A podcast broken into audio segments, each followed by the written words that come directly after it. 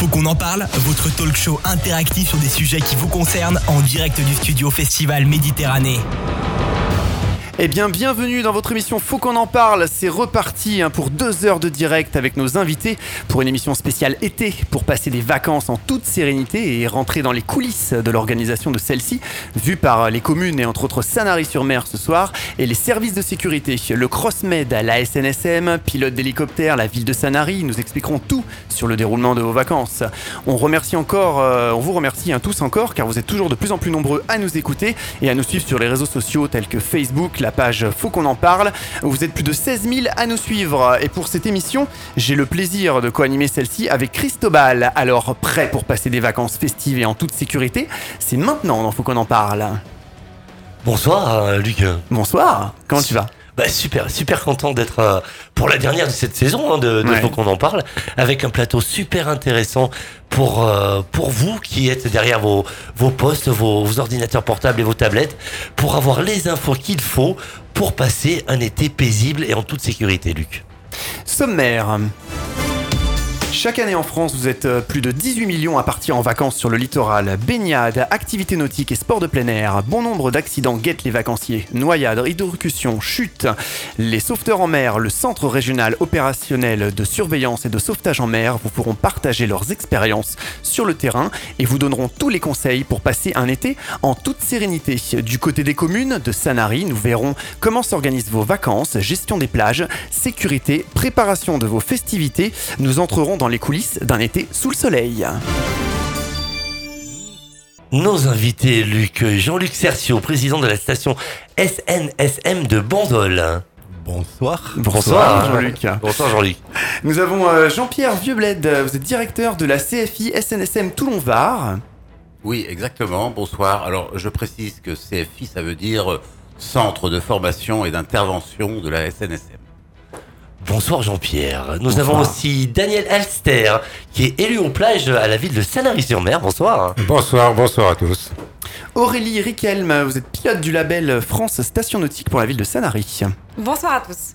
Nous avons aussi parmi nous nos invités le premier maître Vincent Rablino, qui est à la cellule communication du centre régional opérationnel de surveillance et de sauvetage, le CrossMed. Bonsoir, maître Vincent. Bonsoir à tous. Et nous avons le capitaine Thomas Ancelin, qui est commandant en second de la flottille euh, hélicoptère 36F. C'est très précis. C'est très précis exactement. À un détail près, c'est capitaine de corvette. Mais on appelle ça commandant du coup. Nous allons euh, ouvrir cette, euh, cette partie avec quelques chiffres. hein. En France, les noyades sont responsables de près de 500 décès accidentels chaque été. Un Français sur 7 ne sait pas nager. Et oui, chez les enfants de 1 à 4 ans, les noyades constituent la deuxième cause de décès accidentels après les accidents de la circulation. D'où l'importance des secours sur les plages et en mer. Ju- ju- Justement, Luc, euh, parlons de, de- de la sécurité sur, sur les plages avec quelques chiffres euh, clés sur, le, sur la SNSM et les sauveteurs en mer. Il est à noter hein, que la croissance des activités de, de sauvetage de la SNSM euh, constatée euh, les années précédentes s'est confirmée en 2016, j'ai de 2016, avec un total de 5519 interventions contre 5160 en 2015. 59% des interventions ont été réalisées en mer par les sauveteurs embarqués à partir des 218 stations de sauvetage permanentes et saisonnières et 41% par les nageurs sauveteurs à partir des 256 postes de plage durant la, poste la, la pause plage estivale. L'activité des sauveteurs embarqués est donc euh, annuelle, tandis que celle des nageurs sauveteurs est comprise entre le 1er juin et le 30 septembre. Il faut savoir aussi que les sauveteurs en mer ont porté secours à plus de 8000 personnes, dont 74% en mer et 26 à partir des plages surveillées. As-tu d'autres chiffres sur la SNSM, Luc? En 2016, hein, c'était 4400 sauveteurs embarqués bénévoles, des interventions 7 jours sur 7, 24 heures sur 24 en 20 minutes, 5987 personnes secourues, 3256 inter- interventions de sauvetage, 5931 heures d'intervention de sauvetage, dont 21% d'interventions qui se font de nuit. Euh, concernant le, le CrossMed, as-tu des, des chiffres pour nous donner une vision de leur activité, de ce que représente, euh, ce, ça- ce que ça représente sur le bassin méditerranéen? Oui, le département du Var est comme chaque année hein, le premier département impliqué avec plus de 29% d'opérations.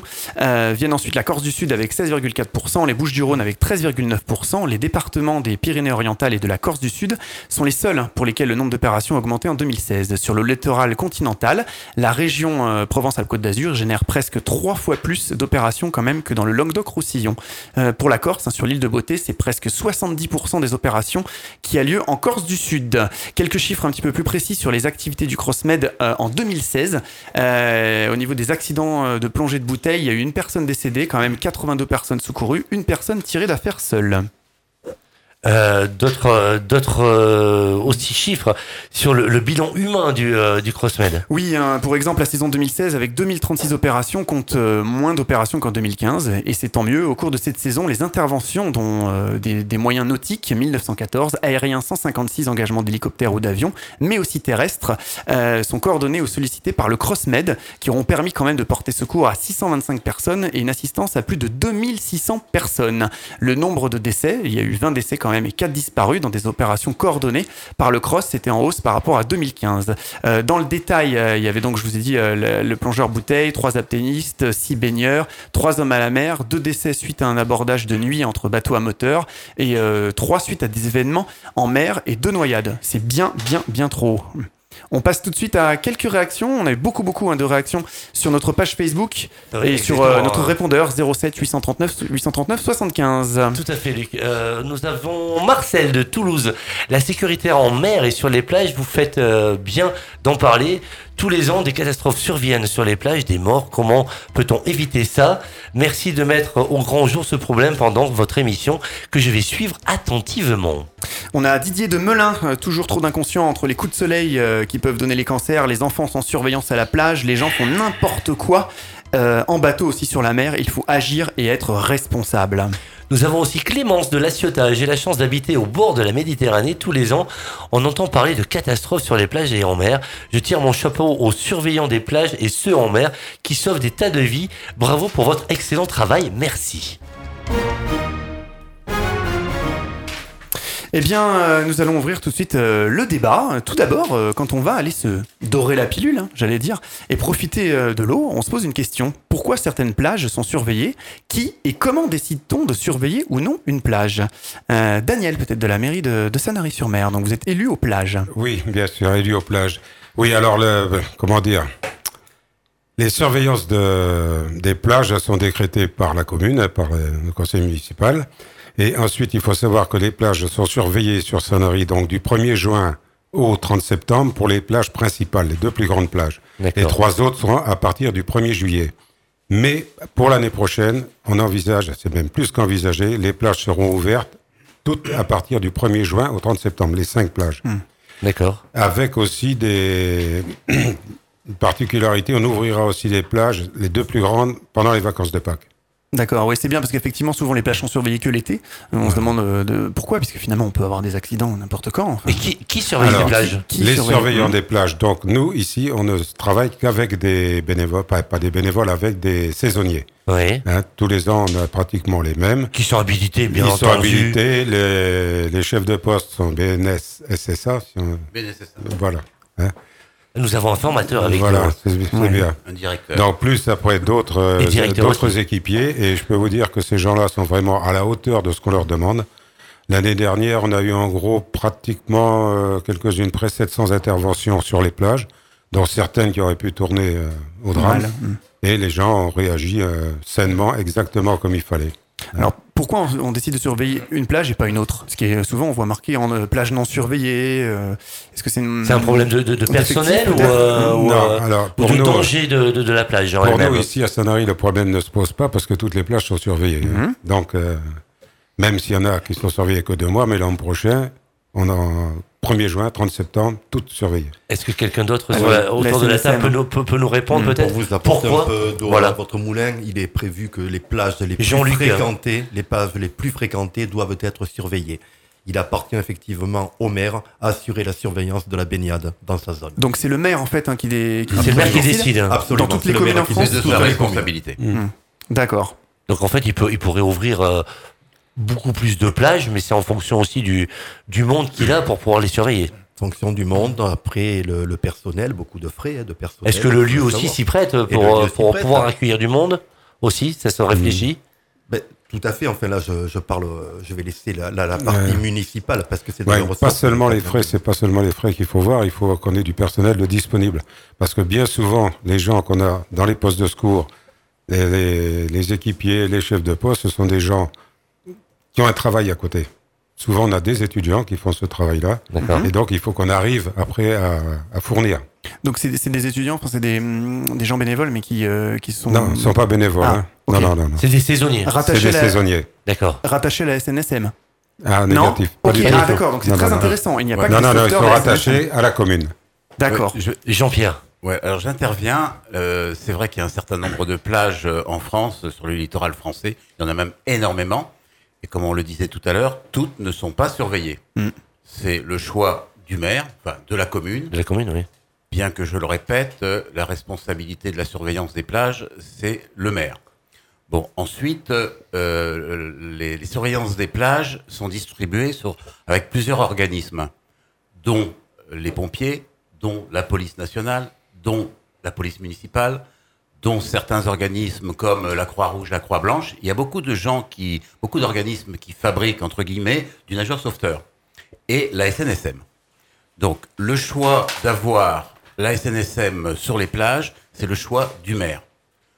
Le choix du maire parce qu'il a trouvé que les gens de la SNSM étaient peut-être mieux formés que les autres. À ce sujet, je confirme oui, puisque la formation des nageurs sauveteurs SNSM est beaucoup plus longue que les autres. Elle dure huit mois, avec plusieurs certificats, avec de l'entraînement pendant huit mois. C'est-à-dire qu'on met sur les plages des communes qui ont choisi la SNSM des gens qui sont formés, expérimentés et Oui. Oui. for- formés, expérimentés, et donc euh, qui sont censés euh, faire un travail correct. Bon, après, c'est le choix du maire. Donc ça veut dire qu'effectivement il y a des plages qui sont euh, surveillées en France, mais pas par des gens de la, des- du, du personnel, on va dire, de la SNSM. Tout à fait, tout à Hmm. fait. euh, je- euh, Et, ça marche très bien. Bien sûr. Euh, Alors, bien sûr, ça marche très bien. Et il y a, il y a d'autres exemples, par exemple euh, sur le Var, hein, puisque je suis chargé aussi de la surveillance des plages du Var. Euh, vous avez euh, à la Croix-Valmer, vous avez des CRS qui travaillent avec la SNSM. D'accord. Et tu- Oui. Pardon, vas-y, continue. Oui, oui. Euh, vous avez par exemple euh, sur la Londe, vous avez euh, non à la Croix-Valmer, pardon, c'est la police muni- municipale qui travaille avec, avec la SNSM, et sur la Londe, c'est les CRS qui travaillent avec la SNSM. Bon, ça se passe bien, mais généralement, on préfère que ce soit que la SNSM qui prenne en charge la plage euh, entièrement. Il n'y a pas quelques années, les, euh, les, les postes de secours euh, comportaient des, des, des CRS qui étaient euh, en renfort dans les, oui, dans fait. les régions, et je crois que de, de nos jours, c'est plus le cas, si? Alors c'est- toujours pareil, c'est toujours pareil, c'est le choix du maire. D'accord. le choix du maire. Par exemple, à. Toulon, à, à Toulon, c'est les pompiers. C'est les pompiers qui assurent les plages euh, du Morillon. Ah, donc c'est vraiment le maire qui choisit s'il travaille ou pas avec la SNSM. le ou conseil municipal. hein. Oui, c'est Oui, conseil bien sûr. Donc, le alors, alors sur, sur, les plages pré- euh, surveillées, il n'y a pas de problème. Est-ce que euh, les personnes qui vont venir en vacances dans, dans le sud de la France, euh, s'ils vont sur une plage où, qui est marquée non surveillée, euh, c'est pas interdit d'y aller. Non. On peut y aller, Oui. mais il n'y a pas de surveillance en cas de danger. On prend ses responsabilités. On est d'accord là-dessus. Mais c'est indiqué. C'est indiqué, pourquoi c'est pas surveillé, Oui. mais autorisé pour pouvoir y aller. Autorisé, c'est indiqué la responsabilité et des personnes qui interviennent sur les plages. Et c'est pas forcément des plages qui sont à danger.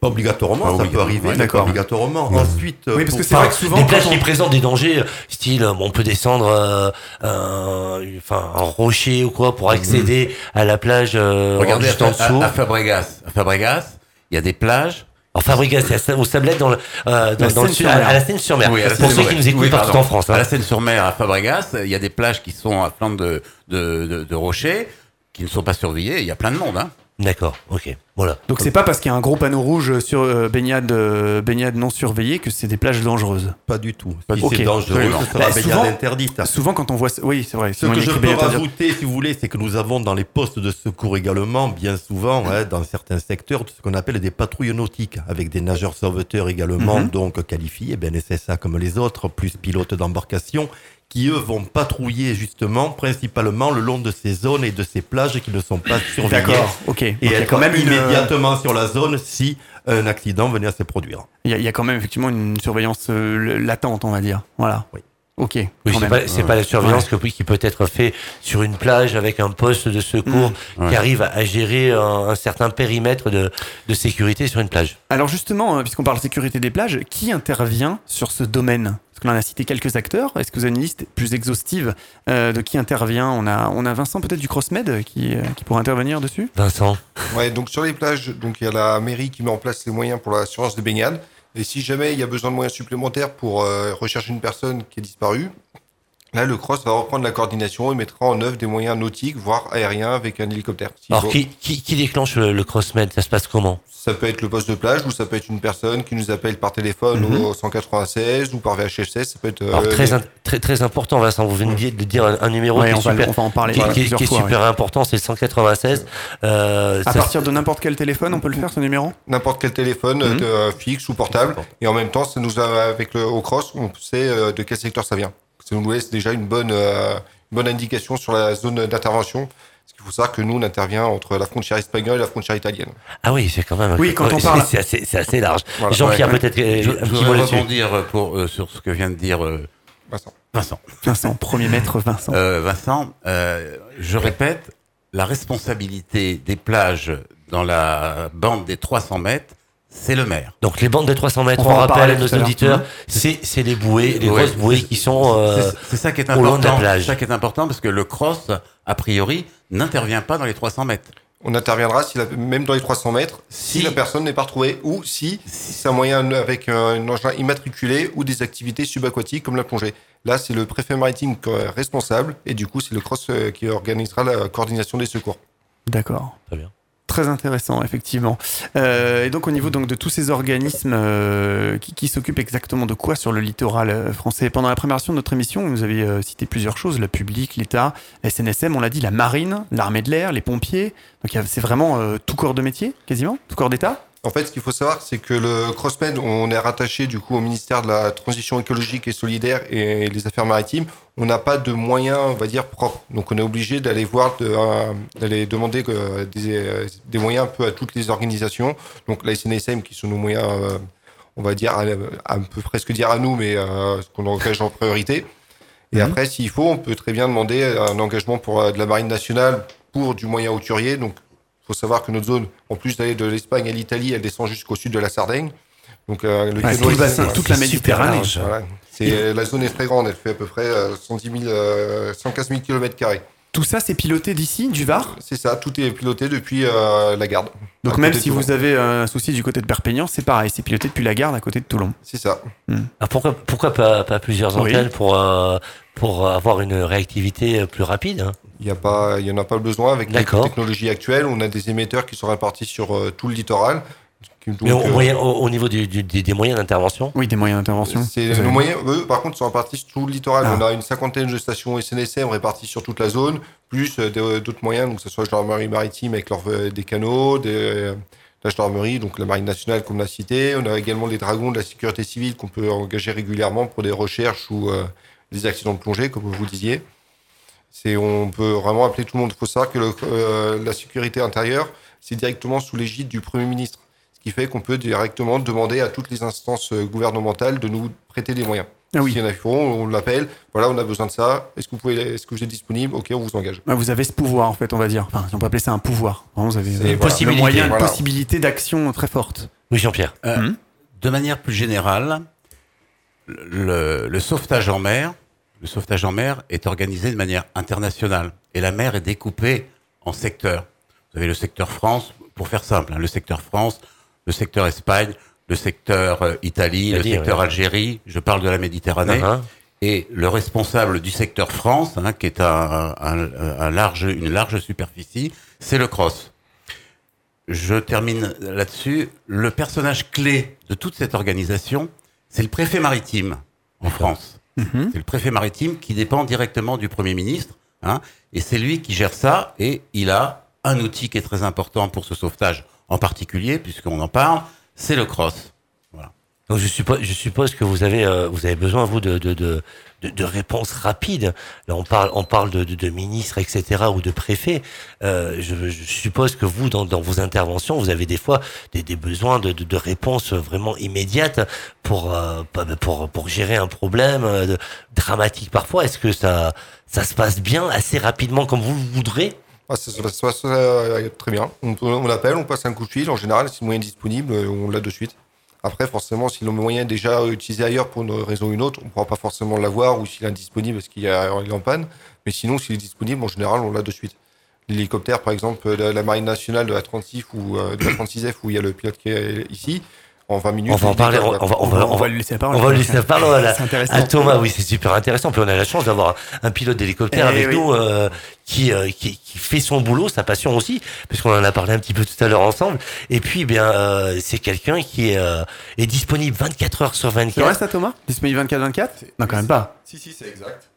Donc euh, on est euh, on est d'alerte en permanence. Il y a toujours un équipage et une équipe de techniciens et un hélicoptère. Donc sur la base d'aéronautique navale de hier, les, les délais sont, sont les suivants. C'est une heure de jour et deux heures de nuit. Alors- dans, dans la pratique, c'est beaucoup plus rapide. Hein. Ce sont des délais que qu'on- que l'on doit tenir, mais dans la pratique, on décolle en une vingtaine de minutes de jour, en 40 minutes de nuit.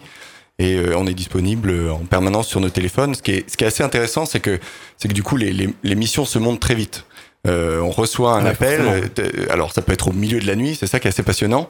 Euh, on, Il y a des on se fait réveiller à 3 heures du matin et en général, euh, c'est un problème mathématique.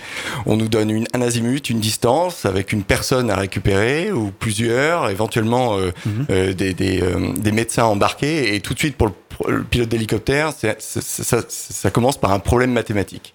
Voilà. Et savoir si on est, on est capable de rallier cette distance, euh, si, euh, parce que le problème dans un hélicoptère, hein, c'est, c'est, c'est que on emporte soit du kérosène, soit des personnes. Euh, en gros, on remplit notre verre avec. Voire euh, des fois les deux. euh, vo- voir, voir les deux, exactement. Euh, à, à titre d'exemple, parce qu'en fait tout est une question de mathématiques, euh, une personne, c'est moyenne, on compte 80 kilos. 80 kilos, c'est 15 minutes de carburant.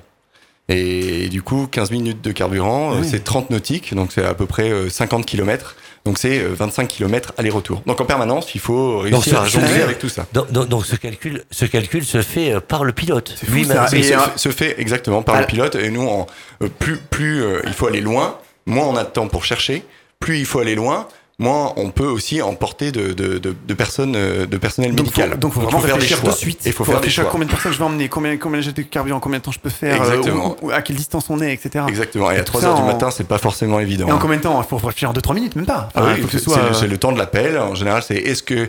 Alors, on- Est-ce que t'es la- capable la- d'aller la, là, là conversation commence comme ça. Bonjour. euh, il est 2 heures du matin. Oui, bonjour. Euh, est-ce que, est-ce que vous pouvez aller chercher une personne à telle distance? Et puis, euh, et puis, euh, voilà, on- il nous laisse une minute pour réfléchir. Et puis ensuite, c'est parti. On rappelle tout que- le monde et tout le monde se retrouve. euh, du coup, pour des. Mais c'est exactement pareil pour la SNSM avec la problématique de poids en moins. Passionnant. Ah ouais, non, mais c'est, impressionnant d'être, de, de, devoir être, euh, de devoir réfléchir à, enfin, à l'opération qui va, qui va se dérouler en, en si peu de temps. Euh, chapeau. Bravo, Chapeau. ouais, effectivement. ouais.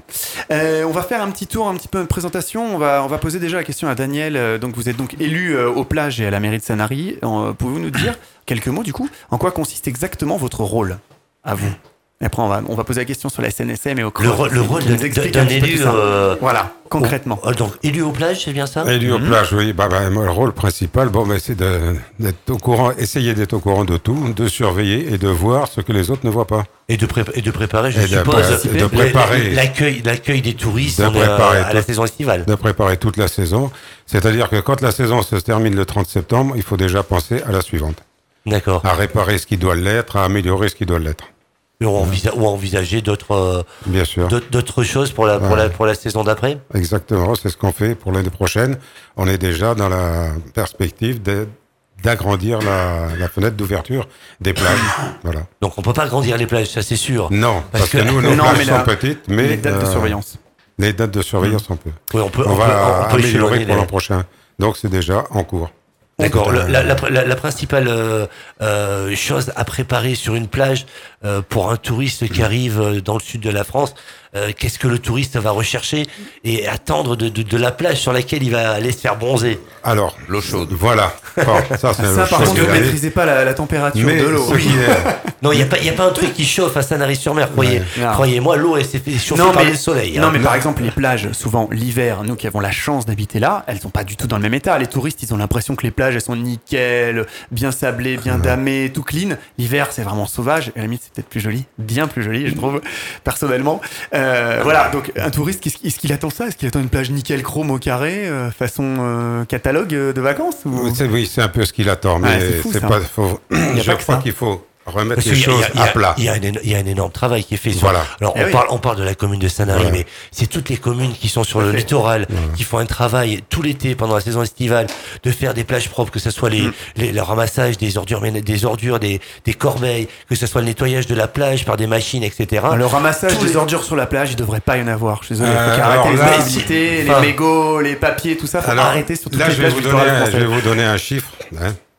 C'est assez édifiant. L'année dernière, pour la, la saison dernière, du 1er juin au 30 septembre, on a enlevé 385 tonnes d'ordures ménagères. C'est- C'est inadmissible. Voilà. Dans, Inadmissible. dans les sacs seulement. hein. Et là, Dans on parle sacs. que de là, moi je dis, moi je ça dis que c'est déjà, c'est déjà Dans les bien que sacs. les gens, les gens le mettent dans les sacs, Mais et que ça par- finisse pas sur la, sur la, sur la plage ou dans l'eau. Ça, c'est vrai, tu as raison. Mais par contre, Mm. le problème, bah, c'est les mégots. hein. Vous passez la machine des plages, c'est inadmissible de voir tout ce qu'on peut ramasser comme mégots. D'ailleurs, Bien que, année, bien, il y a- que, bien que des communes aient distribué Ouais, des, ah, et des on petits, distribue des, les- des des petits, cendriers. des petits cendriers de plage pour pouvoir éviter justement ce problème. euh, ce C'est exact, on a distribué euh, encore cette année, et cette année, la commune part aussi sur une euh, ville sans mégots. Donc ça, c'est encore autre chose qui vient se mettre en plus. Mais le principal qu'on a sur les plages, et que souvent on a des remontées avec nos touristes, c'est les posidonies. Alors, les fameuses posidonies. Oui. Donc, il faut bien préciser aux gens, déjà au départ, que ce n'est pas une algue. La posidonie est une herbe Oui. qui pousse, qui fleurit, qui meurt.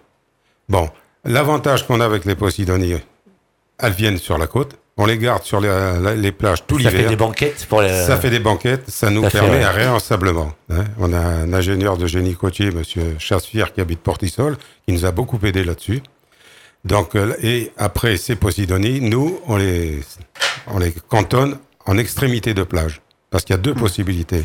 Vous pouvez soit les enlever, soit faire comme nous on fait à Sanary, en bout de plage. Pourquoi Parce que vous avez des plages naturelles et des plages artificielles. Alors souvent, on va nous dire, oui, mais à Bonne-Grâce, la plage est toujours propre. Effectivement, ils enlèvent les posidonies. Alors la posidonie est levée, elle est stockée dans un endroit, mais remis en hiver. remis, ça, c'est la loi qui nous l'impose. Voilà, parce que parce que c'est euh, bon, il faut Voilà. le dire, hein, la posidonie est quelque chose de protégé. Vivante et morte. On les protéger, ça, faut que les gens le On peut, sachent. on peut rien, on peut rien Non. en faire, on peut pas la détruire. Non, il non. faut la conserver. Donc, euh, non, on en est là. Donc, euh, le- quand je vois, quand on a les gens qui enlèvent les, comment dire, les posidonies, camion aller, camion retour, bilan carbone, là, je comprends pas tellement bien, il faudra m'expliquer. Tandis vrai. que nous, Vous en le mettant en extrémité de plage, bon, on les stocke là. Quand il y a un petit coup de mer, bon, effectivement, ça nous les reprend et on recommence. Bah, c'est Pénélope, on recommence, ça, ça, c'est clair. voilà. Mais on essaye d'avoir les plages propres. Les remontées qu'on a de touristes, bon, j'ai rien contre les gens de Paris ou de Lyon, peu importe. Bon, on a souvent des fiches qui nous disent la plage est pas propre parce qu'il y a des, des, des algues, ils nous disent.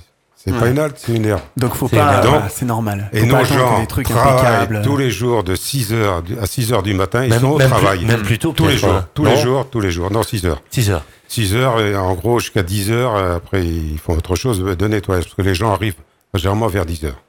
Ouais, c'est ça. Voilà un peu les posidonies. Ça il faut, faut fallait en parler. Donc, Très bien. quand vous allez On va- sur une plage qui dit de la posidonie, ne vous dites pas que la plage est sale. C'est ben, euh, c'est- c'est c'est qu'on protège ce, cette, euh, cette herbe. Hein On protège l'herbe et surtout, ça, ça nous permet, quand elle est euh, sur la plage, quand elle va être hors saison, ça nous permet de garder un, un ensablement de la plage. Parce que quand on a connu Portisol il y a X années, c'était de la caillasse, tout ce qu'on veut. Oui, c'est Il y a vrai. eu plusieurs de, des éléments qui ont fait que Donc ça permet effectivement de la, réensabler les la plages. posidonie est vraiment un des éléments principaux pour garder le réensablement. On va continuer Ouais. euh, notre tour de table et on va, euh, on va revenir euh, focus sur le, euh, sur le CrossMed. Il y avait, il y avait Aurélie Ah. qui avait un petit mot à- Oui. à dire. Aurélie. Non, c'était juste pour rassurer un petit peu tout le monde. Oui. surtout c'est un excellent signe qu'on trouve de la posidonie sur des plages. Ça veut dire que l'eau est d'une excellente qualité. Puisque sinon, on n'en trouverait pas. Donc, c'est plutôt rassurant même de voir des posidonies. Oui, parce que la, posi- la posidomie dans, dans, dans l'eau est un, Ouais, est un, est- enfin, est- est- endroit où les, où les poissons euh, Mm. fécondent, c'est bien ça Ah hein oui, oui, c'est le. Et euh, donc euh, c'est une nurserie, on va dire. Les, les posidonies, lorsque vous les voyez dans, dans l'eau, euh, euh, on voit souvent des petits poissons, des petits roucaos, des petites girelles. Pour ceux qui connaissent un petit peu le, le sud de la France, euh, allez s'y frotter dedans, mais c'est aussi pour pour féconder. Luc, on continue. On continue effectivement euh, par une présentation plus, plus poussée, on va dire, du, du CrossMed. Quelles sont vos missions? Et après, on va poser un peu cette même question à la SNSM.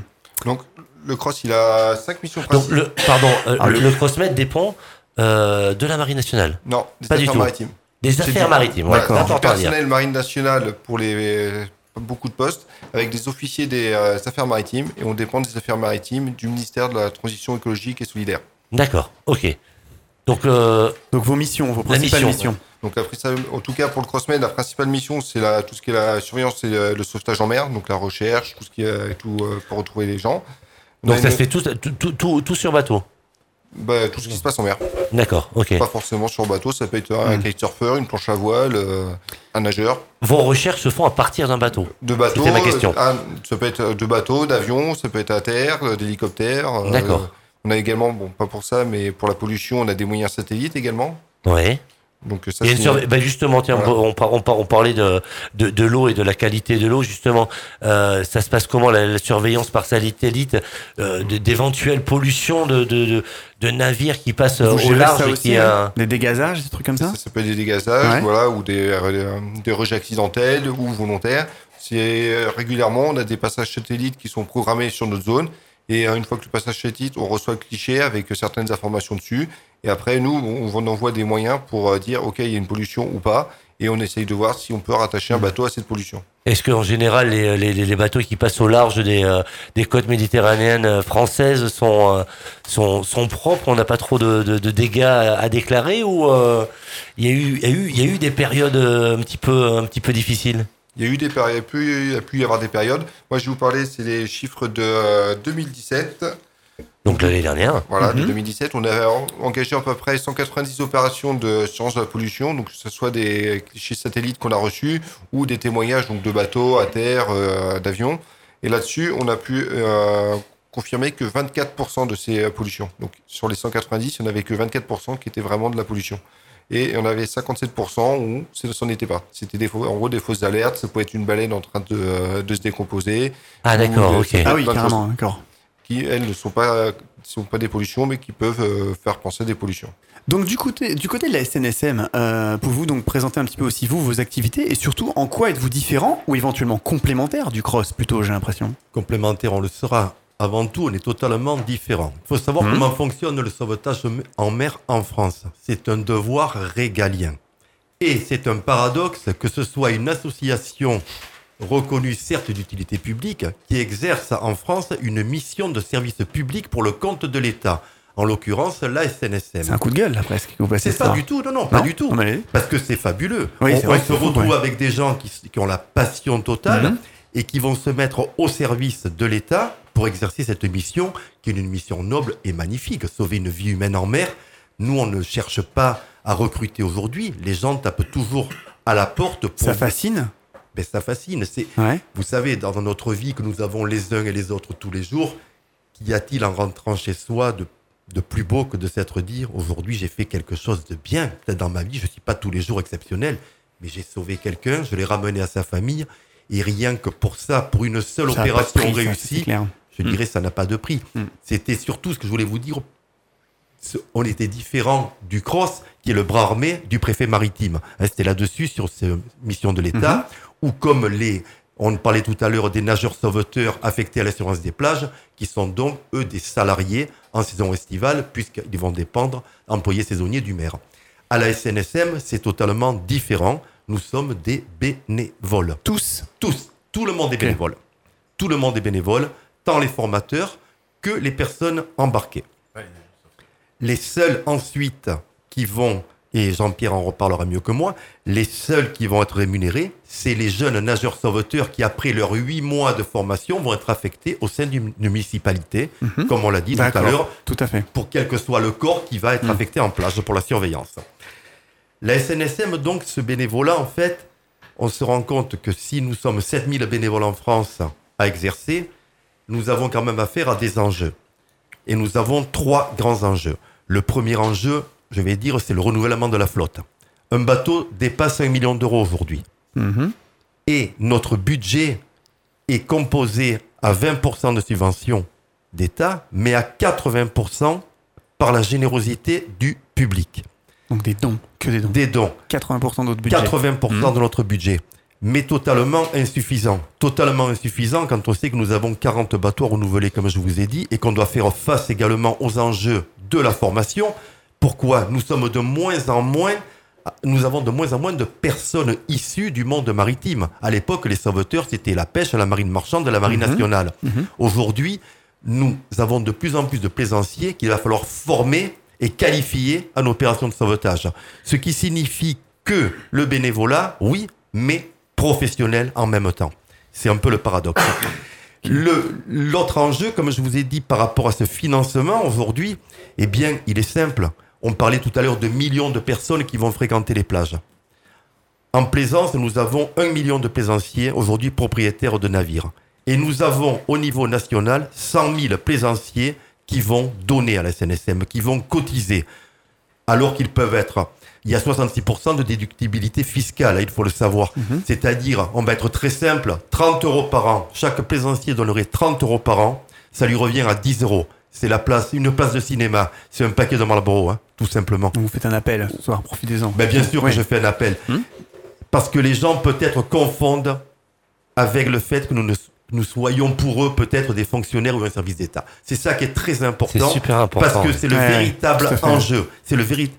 Si nous n'avons plus un financement pérenne, la SNSM ne pourra pas garder ce modèle économique. Donc il faut vraiment le savoir et c'est là que je lance bien évidemment un appel. Chaque plaisancier, 10 euros par an. 10 euros par an, la SNSM est sauvée. Thomas. Oui, Thomas. J'aimerais juste rebondir là-dessus. Euh, la première chose, c'est qu'en fait, euh, moi je pars du principe, je suis, moi-même plaisancier, qu'en fait ce sont nos, nos anges gardiens, la SNSM. Bon, je- j'en fais aussi partie et la plupart des gens qui sont aussi euh, autour de cette table en font partie également. Mais en fait, ce sont des gens qui, euh, qui c'est le premier, ma- c'est le deuxième maillon de la chaîne. Le premier, c'est c'est le cross au-delà des 300 mètres.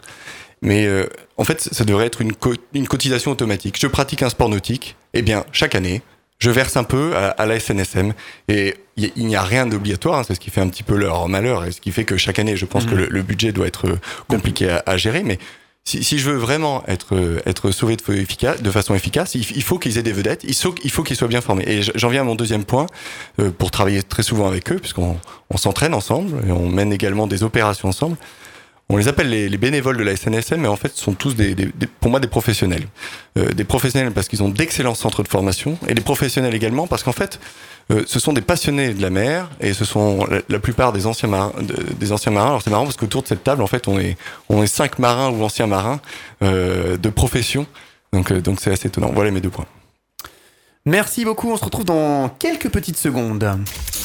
Partagez vos avis, vos expériences et commentez nos émissions sur notre page Facebook Faut qu'on en parle, ainsi que sur notre répondeur non surtaxé au 07 839 839 75.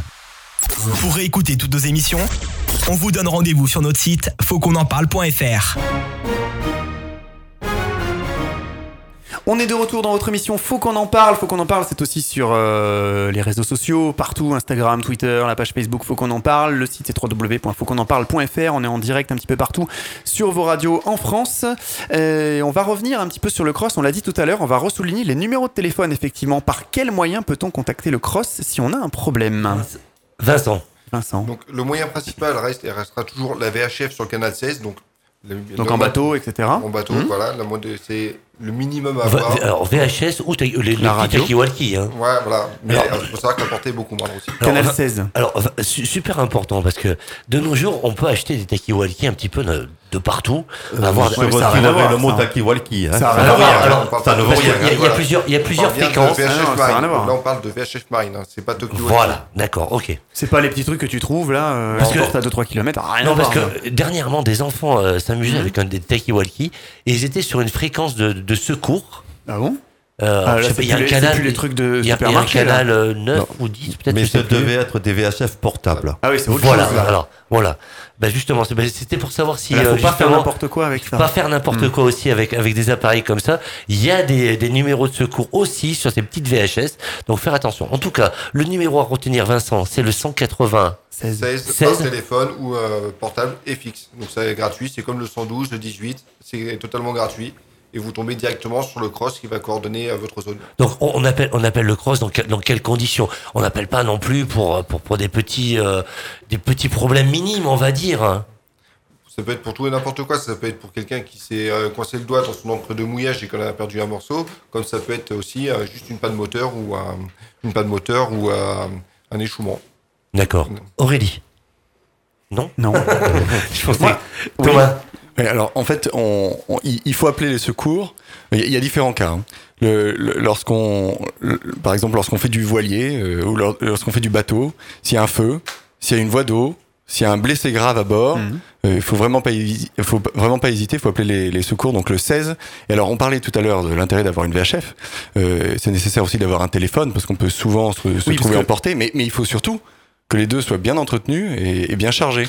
Parce que la plupart du temps, euh, quand on en a besoin, s'il ne reste que 12% de batterie ou lorsque on veut utiliser sa VHF et qu'il reste quasiment plus de batterie, c'est quand même relativement dommage. Surtout que les opérations de, de secours les plus complexes, elles durent quand même, euh, elles, elles peuvent durer jusqu'à euh, jusqu'à 6 heures. hein. Tout Donc il est- faut, il faut réussir à tenir. Et tout ce qui est téléphone avec le 196, euh, les, les portées en mer que vous constatez Ça Vous dépend des secteurs. Parce qu'en fonction Voilà, des permis bateau, je crois qu'on peut aller. Ça va dépendre des Ouais, secteurs. ça dépend vraiment. Ça dépend des antennes relais du coin. Mhm.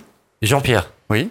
Alors moi, je voudrais insister sur une chose, c'est qu'on parle du, de la VHF 16.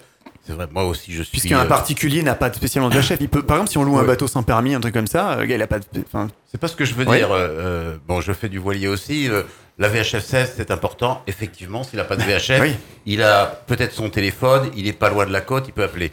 Mais je trouve très important de faire de l'information sur le personnel, sur les gens qui restent à terre, qu'ils aient la connaissance de ce 196. oui, moi, De- euh, voilà, c'est des de numéros qu'on manière n'entend à pas, ce ça, que, ça, c'est euh, clair. à, à ce que la personne qui est partie en mer a laissé quelqu'un. euh, je parle, je donne un exemple. Moi, ma femme, hein, elle connaît ce numéro de 196. Et je lui dis, je rentre tel jour à telle heure. Et au-delà, bah, elle sait qu'elle Tu appelles le 196. Toi, tu pars Ouais. plusieurs jours surtout. Hmm. Voilà. Voilà, Alors, et l'important que Oui, c'est pas la peine d'appeler euh, les SAMU, les pompiers, etc. Non, non. C'est 196 Ah, pour quelqu'un 196, qui est parti en mer. Alors, le c'est- 18 ou le SAMU nous transférera l'appel, mais c'est plus Oui, mais c'est simple de la de perte de passer temps. par 196. On, C'est perd- on beaucoup perd plus des facile. minutes qui peuvent être très importantes. Voilà. Alors, Ce, ce numéro concerne les personnes qui ont des activités nautiques. Oui. Est-ce que si je suis sur euh, euh, en bord de plage, sur une falaise, en train de, de marcher sur une de me- falaise oui, et me- que je me blesse, Oui. est-ce que j'appelle le 196 ou alors est-ce que j'appelle les- le, le 18, les pompiers? Sur la falaise, ça sera du coup le 18, le 15 ou le 112. D'accord. Parce que je, enfin, je suppose que ça fait partie aussi, malheureusement, des, des, des incidents et des blessures euh, de l'été, des, euh, des, des touristes Ouais. qui, qui se baladent chute sur, calanque, sur, sur, sur, sur les rochers. Alors, la personne, je reviens sur la chute dans la calanque, la personne chute dans l'eau, là, ça sera le 196. Par D'accord. contre, la personne chute et reste à terre, là, ça reste la compétence du pompier. D'accord. Alors j'ai un exemple ré- Alors, ça, récent, si c'est possible, pour illustrer là, le, le- Oui. euh, ce dont on vient juste de parler. C'était c'était il y a pas très longtemps. Thomas, pardon. Thomas. Ouais. C'était il y a euh, il y a quasiment un mois. Euh, C'était une mère et sa fille qui faisaient de la natation juste au sud de Gien. Et la, mer a commencé à, à, à fraîchir, les vagues ont- sont devenues plus importantes et, et, et le vent, euh, le vent également. Euh, la, la fille a perdu de vue sa maman et sa maman est allée se réfugier sur un rocher. Donc là, on est typiquement dans ce cas hein, où on a envie d'appeler les pompiers. En l'occurrence, ce sont des ce sont des promeneurs qui au sud de Gien ont aperçu cette femme qui était en détresse, qui ont appelé le 196. Ils ont eu le bon réflexe et ensuite, du coup, euh, on reste en milieu euh, maritime. Du coup, on a eu à la fois la SNS et euh, l'hélicoptère qui est venu et ça fait partie un petit peu. C'est la difficulté, hein, c'est qu'on est on a la frontière entre un sauvetage terrestre et un sauvetage maritime. Et voilà.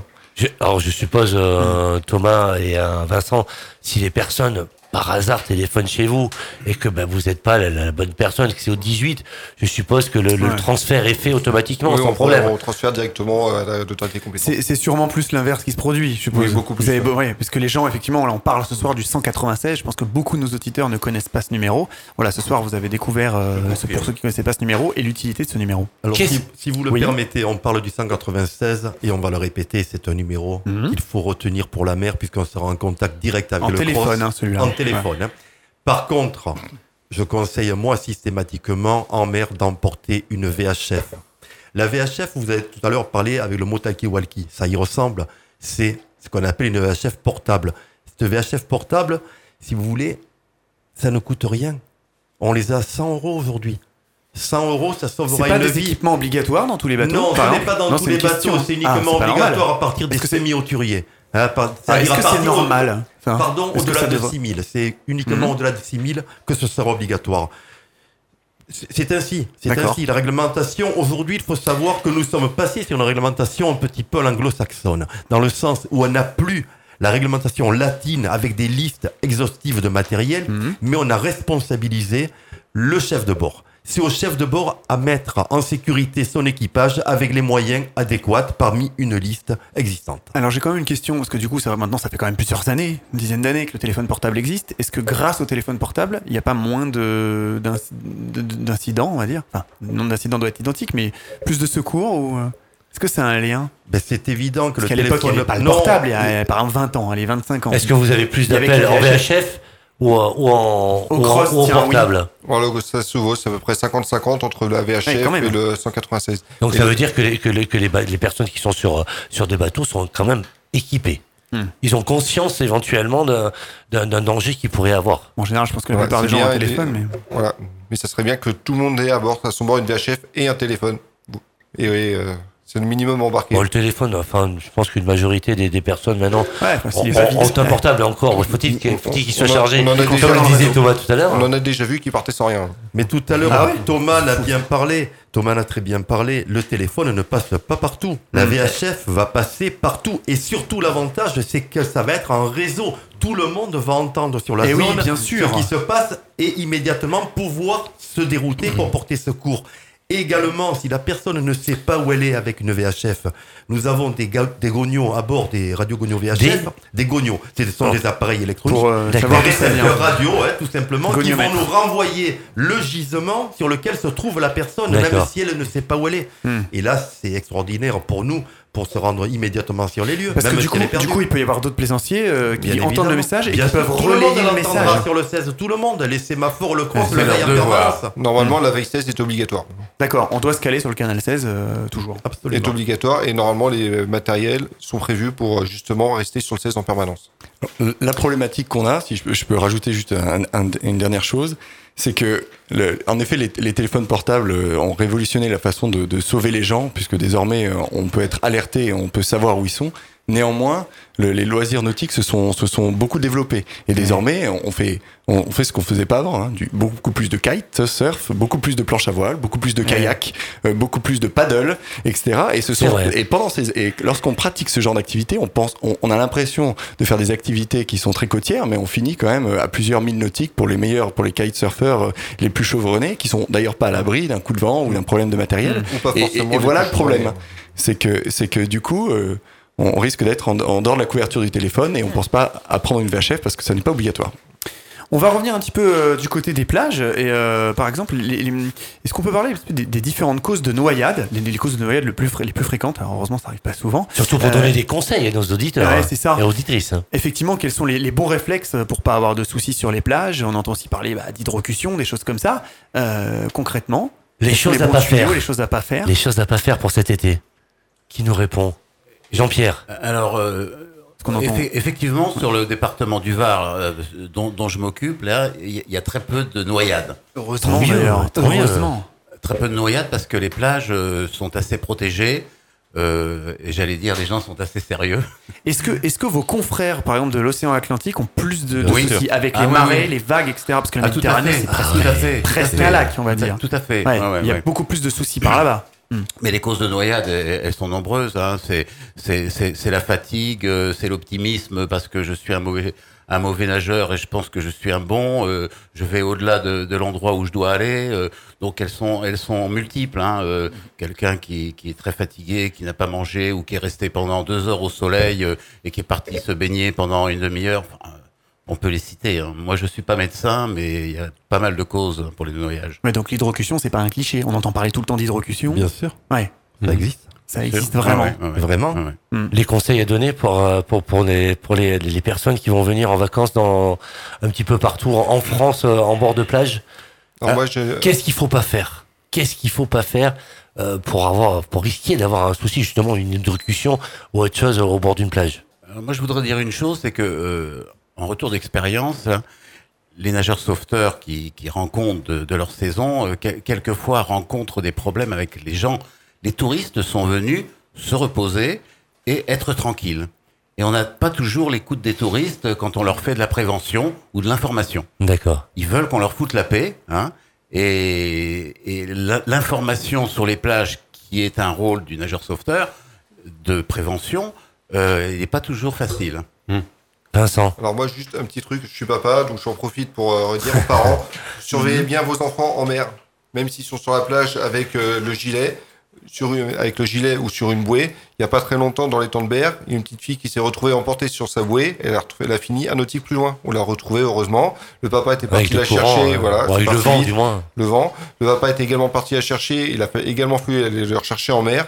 Donc, surveillez bien vos enfants et faites attention aux grosses bouées. A priori, c'est la mode en ce moment. Il suffit de pas grand chose pour que ça s'éloigne d'un coup vers le large. Donc, faites très attention à ça et gardez bien toujours vos enfants en visuel, même s'ils savent nager, même s'ils ont une bouée. Daniel, un petit mot, un petit- Oui. dernier mot là-dessus. J'ai un, un petit mot, oui, ça, ça- ça tient à la sécurité des touristes aussi. hein. Il y a un problème qu'on n'a pas abordé, c'est-à-dire la surveillance de la qualité des eaux de baignade. hein. Donc régulièrement, on a des analyses qui sont faites par l'ARS et au niveau communal, on a doublé, voire triplé ces analyses. Et en plus, c'est une volonté communale maintenant, on a une certification des eaux de baignade Oui. qui est fait, qui est euh, audité par la Veritas tous les ans, qui doit avoir lieu la semaine prochaine. Tous les ans, on a- disons que les gens doivent avoir de l'eau propre surtout. Et ce qui permet aux communes d'avoir le pavillon Voilà. bleu. Euh, pavillon bleu, euh, C'est encore plus compliqué tout ça. non, je préfère, Non. je préfère pas en parler. Je préfère la certification des eaux de baignade. D'accord. Ça, C'est- c'est- Cette certification peut être peut être vue de de tous les touristes Ah, sur les postes de secours, c'est bien ça? Ah, bien sûr. Chaque c'est- jour, ouais. chaque jour, l'eau est, euh, on est a testée. le, disons qu'on a le, le pavillon de certification des eaux de baignade. Mm. hein, Aurélie, je me trompe. Aurélie. Bien sûr, Hein, oui, ça, voilà. ça garantit au, au grand public, pas uniquement les touristes, tous les, toutes les personnes désireuses de se baigner dans, une eau qu'elle est de qualité qu'elle est- surtout non polluée. Donc on, on peut s'y baigner en toute sécurité. Rapidement, euh, Luc, on va faire un petit tour sur les sur les drapeaux parce que la plupart Oui, du temps, pourquoi pas, ouais. on, on connaît le drapeau vert. Drapeau vert, ça veut dire on Alors peut aller se souvent sur la. Méditerranée, hein, sans mais problème. pour les pour les, les collègues, les confrères sur l'océan Atlantique, Mais c'est quand- pas le même délire. Hein. Quand ça commence à monter en, en- en couleur, c'est plus la même chose. Ouais. Euh, on a le drapeau vert, on a le drapeau orange, orange. Jusqu'à là, ça va à peu près. Ouais, mais Mais lorsqu'on arrive au drapeau rouge, au drapeau violet, qu'est-ce que, ça signifie tout ça Violet, c'est la pour, pollution, pour, c'est ça pour nos touristes euh, qui viennent sur, sur les plages de France? Qui peut nous répondre sur les drapeaux rapidement euh, Oui, sur les drapeaux, il en reste trois. hein. Daniel. Ah, oui, ouais, justement. je Ah, voulais, je voulais en reste- bon, le, le vert, comme euh, vous avez dit, il n'y a pas de problème. L'orange, attention. Le rouge. non. Donc le rouge, c'est quoi? Le On rouge, se baigne pas. Baignade interdite. Baignade interdite. Il y avait pas un drapeau violet, C'est-à-dire hein qu'il y a deux possibilités pour l'interdiction. Soit la mer monte, ils sont bien placés pour le savoir, donc problème, là les gens n'y vont pas. Donc la mer monte par rapport, par rapport, je suppose, à un coup de vent qui fait coup de vent la, qui fait rentrer. qui oui. fait rentrer la, voilà. Oui. Soit en cas de pollution. hein. Suffit, euh, ce qu'on fait aussi régulièrement quand il y a des orages, on va prendre en préventif, on va fermer les plages. On va les fermer le temps qu'on ait une analyse. Est-ce qu'on peut expliquer Voilà. ça à nos touristes qui, qui viennent Pourquoi Oui. on ferme les plages après les orages Oui, on le fait, on l'explique, euh, mais on n'est pas souvent entendu, malheureusement. D'accord. Alors, c'est quoi la raison? Ça, ça fait partie de l'information qu'on doit donner aux nageurs Et la raison, c'est quoi? Pourquoi on ferme des plages après un orage? Pour la pollution. pour, D'accord. pollution. pour des risques de pollution. Des risques Ouais. de pollution. Voilà. Donc c'est notre rôle euh, de prévenir la population qui est sur la plage qu'il y a un risque pour eux euh, parce que la mer est polluée. D'accord. Il reste deux drapeaux on a été, euh, ou un drapeau Pour Le- moi, il en reste trois. Le, Le vert et l'orange. Voilà, point. Et il n'y a, il y a pas un Non, violet le, le violet, Oui, le mauve, c'était la pollution. Oui, mais la majorité, on, on le met en rouge. On le met Ah, il n'existe plus. Non. D'accord. parce que D'accord. On est en rouge carrément. Je l'ai vu il y a un ou deux ans encore, le violet. On Et, on est- euh, n'est pas très riche, on l'a enlevé. Ça peut surprendre lorsqu'on arrive sur une plage, qu'on voit un drapeau violet. Euh, Qu'est-ce qui se passe? Je peux, je peux pas, il y a personne dans l'eau. euh, donc là, par contre, si, si toutefois on voit encore un violet, la baignade est interdite pour risque de pollution. On est d'accord. Normalement, on ne le met plus. Côté surveillance des plages, euh, moi je me pose quand même plusieurs questions. Comment on fait pour avoir l'œil partout depuis son poste de surveillance? Est-ce qu'il y a une technique quand même pour détecter les comportements dangereux euh, des vacanciers qui se baignent dans le dans l'eau? Alors, Vas-y. Dans le, oui Alors, aussi. sur, sur- sur- sur les plages, l'organisation de la surveillance des plages, c'est un poste avec deux, alors suivant la grandeur de la plage, hein, suivant l'importance, deux, trois ou quatre nageurs sauveteurs. Eh oui, parce que souvent on a l'impression que vous restez plutôt autour de votre poste si vous n'êtes pas partout. Non, non, non, non, non, non. Non, en fait, la, la- la consigne, alors c'est le chef de poste, parce qu'il y a un chef de poste, un ou deux adjoints au chef de poste, et puis un, un nageur sauveteur euh, qualifié. Et à tour de rôle, ils vont. Alors, il y en a un qui surveille de manière générale, et un ou deux qui vont faire une ronde sur la plage. D'accord. Donc, euh, euh, d'est en ouest, puisque on, on est comme ça, on est positionné, ils vont faire des, des, des, des, des rondes, euh, des, hum, comment dirais-je, le, le long de la plage. Ils vont surveiller à la fois tout ce qui est côté mer et tout ce qui est côté sable, hein, puisque il, y a, il se passe aussi des choses sur, la, sur le sable. Les gens qui restent, par exemple, au soleil pendant deux heures, euh, à qui on leur dit... Et de- vous arrivez à détecter ce type de comportement? Bien sûr, bien sûr. D'accord. Et, ouais. et, et, on dirait et- pas et- comme et- ça. et puis des gens qui sont un petit peu agités, énervés, euh, qu'on va voir pour leur demander de se calmer un petit peu. Enfin, y a, il y a- Des il y a- gens qui auraient fait un peu trop la fête, il- peut-être? Il y a de tout, il y a de tout. Voilà. Alors après, on n'est pas, on n'est pas des policiers, hein. On n'est pas là pour faire la police. Donc, euh, C'est il- pour, vous êtes en prévention Voilà. d'un Voilà, éventuel il faut euh, être très diplomate. accident ou problème qu'on peut rencontrer Très sur les, sur une diplomate. plage. Oui, oui. Je, re- je reviens à ce que je disais tout à l'heure. Il y a des nageurs sauveteurs qui se sont fait envoyer promener parce qu'ils sont venus conseiller, informer euh, de- des, des nageurs. Bon, après, c'est vrai que sur certaines plages euh, en, en France, bah, il y, a, il y a quand même des, euh, euh, des interdits, on va dire, entre guillemets, sur certaines activités qui sont faites en, bord de plage, que ce soit des fois certaines plages, bon, les jeux de ballon sont interdits, Les chiens, par exemple. les chiens, Alors, le- on va aller voir la personne en les, disant euh, euh, Je suis désolé, hein, le chien alors, est interdit. les, les accès pour les euh, pour les pour les véli- véliplanchistes aussi, Voilà. euh, qui, qui, ont des endroits pour pouvoir se mettre à l'eau. Il y a On des se met raisons, pas- hein. on se, on se- on se met pas, quoi. voilà, on se met pas, on se met pas à l'eau n'importe où. Euh, Lorsqu'on fait de la planche à voile ou du skate, comme disait euh, Thomas tout à l'heure, euh, il y a des endroits pour aller euh, faire cette discipline-là. On se retrouve dans quelques petites secondes. À tout de suite. Pour réécouter toutes nos émissions, on vous donne rendez-vous sur notre site fautquonenparle.fr. Partagez vos avis, vos expériences et commentez nos émissions sur notre page Facebook Faut qu'on en parle, ainsi que sur notre répondeur non surtaxé au 07 839 839 75. On va parler euh, formation. Jean-Pierre Véblette, vous êtes donc euh, directeur du centre de formation et d'intervention euh, de la SNSM de Toulon-Var. Donc, comment on devient sauveteur en mer? Comment on peut se former? Quelles sont les formations que vous dispensez? Pouvez-vous nous expliquer un petit peu concrètement comment tout ça se déroule? Donc, on a dit qu'il y a que des bénévoles a priori, hein, c'est ça qui Non, vient non. de voir Alors, c'est Alors, vrai- explique-nous. C'est vraiment tout un programme. Je vais essayer d'être court. Oui, il va falloir. Alors, euh, Beaucoup je- d'informations Je, je remonte sur ce qu'on a dit tout à l'heure avec Jean-Luc. que Deux composantes à la SNSM les sauveteurs embarqués. Je commence par les sauveteurs embarqués et les nageurs sauveteurs. Je confirme également que tout ce qui est sauveteur embarqué, c'est du bénévolat. Les nageurs sauveteurs, ils sont un petit peu particuliers parce que ce sont des gens qui, dans un premier temps, font une formation payante, qui est un certain coût, et ensuite qu'ils sont répartis sur les plages des communes avec, euh, les, laquelle, euh, avec lesquelles le- la SNSM a passé des conventions. Et là, ils deviennent employés de la commune. Donc euh, là, ils nous échappent un petit peu. Au, ni- au niveau de la formation, alors la formation du nageur sauveteur, elle est assez longue. Alors je l'ai dit tout à l'heure, elle fait elle fait huit mois parce que on les forme de manière importante. On leur permet d'acquérir un permis bateau, un certificat de radiotéléphonie, le- tous les certificats de secourisme qui s'appellent le PSE1 et le PSE2. hein. oui, qu'on peut passer euh, Voilà. partout. Le fameux BNSSA, le brevet national, euh, le brevet national de secours et de sauvetage aquatique. Et alors, je fais une parenthèse. Aujourd'hui, la réglementation prévoit que avec un BNSSA et un PSE1, qui est le premier niveau du secourisme, on peut intervenir sur les plages et dans les piscines en surveillance et en sauvetage. La SNSM va beaucoup plus loin puisqu'elle fait toute cette formation.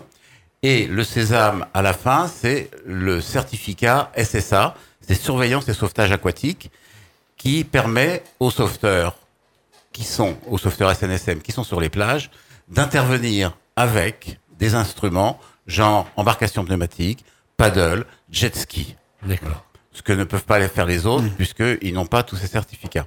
Donc ça dure huit mois, c'est très long. Alors ça tombe bien que vous me posiez la question, parce que je suis en... Ça demande, ça demande quand même, Jean-Pierre, un certain investissement, tout ça. Oui, oui, oui. Beaucoup oui, de Par oui. les personnes en plus bénévoles. Oui, hein, oui, alors, euh, euh, c'est- alors, alors, j'y viens, j'a- j'a- j'appelle. Là, je suis en train de faire euh, du recrutement, là. J'allais y venir, parce que la question suivante, en fait, c'est clairement comment faut-il faire si on a envie de devenir au sauveteur en mer? Alors Qui voilà. contacter? Voilà. Alors, je termine, je termine sur la formation, parce Mhm. qu'il y a cette formation de nageur sauveteur qui est faite essentiellement le soir et les week-ends. D'accord. Donc, et oui. on a comme population des jeunes qui travaillent généralement ou qui sont euh, scolarisés. Alors, le jeune qui vient faire nageur sauveteur à la SNSM, c'est un monsieur qui a, ou une dame, qui a beaucoup, beaucoup d'ambition, qui a un bal d'acier, hein, qui a beaucoup de disponibilité, enfin, qui la trouve, hein, pour pouvoir faire cette formation. Et ceux qui débutent ne finissent pas toujours au bout de huit mois. Bon. Au bout de huit mois, ben, on leur délivre euh, le certificat de nageur sauveteur. Et ensuite, ils, vont sur les plages. Toutes ces personnes qui font nageur sauveteur et SNSM sont encadrées par des formateurs bénévoles, de zéro à plus, entièrement bénévoles. Donc, euh, c'est un petit problème parce que ces formateurs bénévoles, c'est des gens qui travaillent aussi.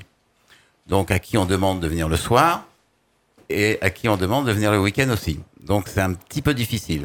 Beaucoup de disponibilité demandée. Bon, le, faut, faut, faut être passionné. euh, faut Enfin, être- quand les, quand les, quand les forma- enfin, faut, faut être patient. Oui, pa- patient, je- j'en j'en doute pas. mais, mais quelque part, euh, il faut, faut être passionné pour pouvoir continuer à pouvoir ben, apprendre, à, à- enfin apprendre à, à des personnes euh, comment pouvoir euh, Voilà. intégrer les, les sauveteurs en mer. faut être passionné, il faut être patient aussi. ouais. Euh, donc, pour répondre à la question, le recrutement, bah, c'est un petit peu difficile. Euh, on essaye d'aller, par exemple, euh, d'aller voir euh, toutes les lycées, tous les CFA, là où on peut avoir du jeune qui serait intéressé. Ça marche pas forcément bien. Euh, ce qui a bien marché l'année dernière et ce qui marche peut-être bien cette année, c'est ce que l'on fait pour la SNSM au niveau de la presse écrite et de la, la- presse TV. Parce qu'il y a beaucoup de reportages, on parle beaucoup de la SNSM, et puis bon, ben les gens, euh, les, jeunes voient ces reportages et à ce moment-là euh, s'inscrivent pour devenir nageur sauveteur. Après, sauveteur, nageur sauveteur au CFI de Toulon, il suffit d'aller s'inscrire sur notre site. Et puis ensuite, euh, la période des plages va se passer. En septembre, on va faire du recrutement, on va faire une réunion d'information, puis on va faire de la sélection. On va sélectionner, au travers des tests aquatiques et des entretiens de motivation, les nageurs sauveteurs qui seront capables de faire cette formation de 8 mois. D'accord. Et je termine sur, parce qu'il y a une deuxième formation au CFI, il y a la formation des nageurs sauveteurs, des sauveteurs embarqués. Et la formation des sauveteurs embarqués ne concerne uniquement que tout ce qui est permis bateau et secourisme. Alors après, on s'arrange avec les stations et on prévoit des sessions principalement pour ces sauveteurs embarqués.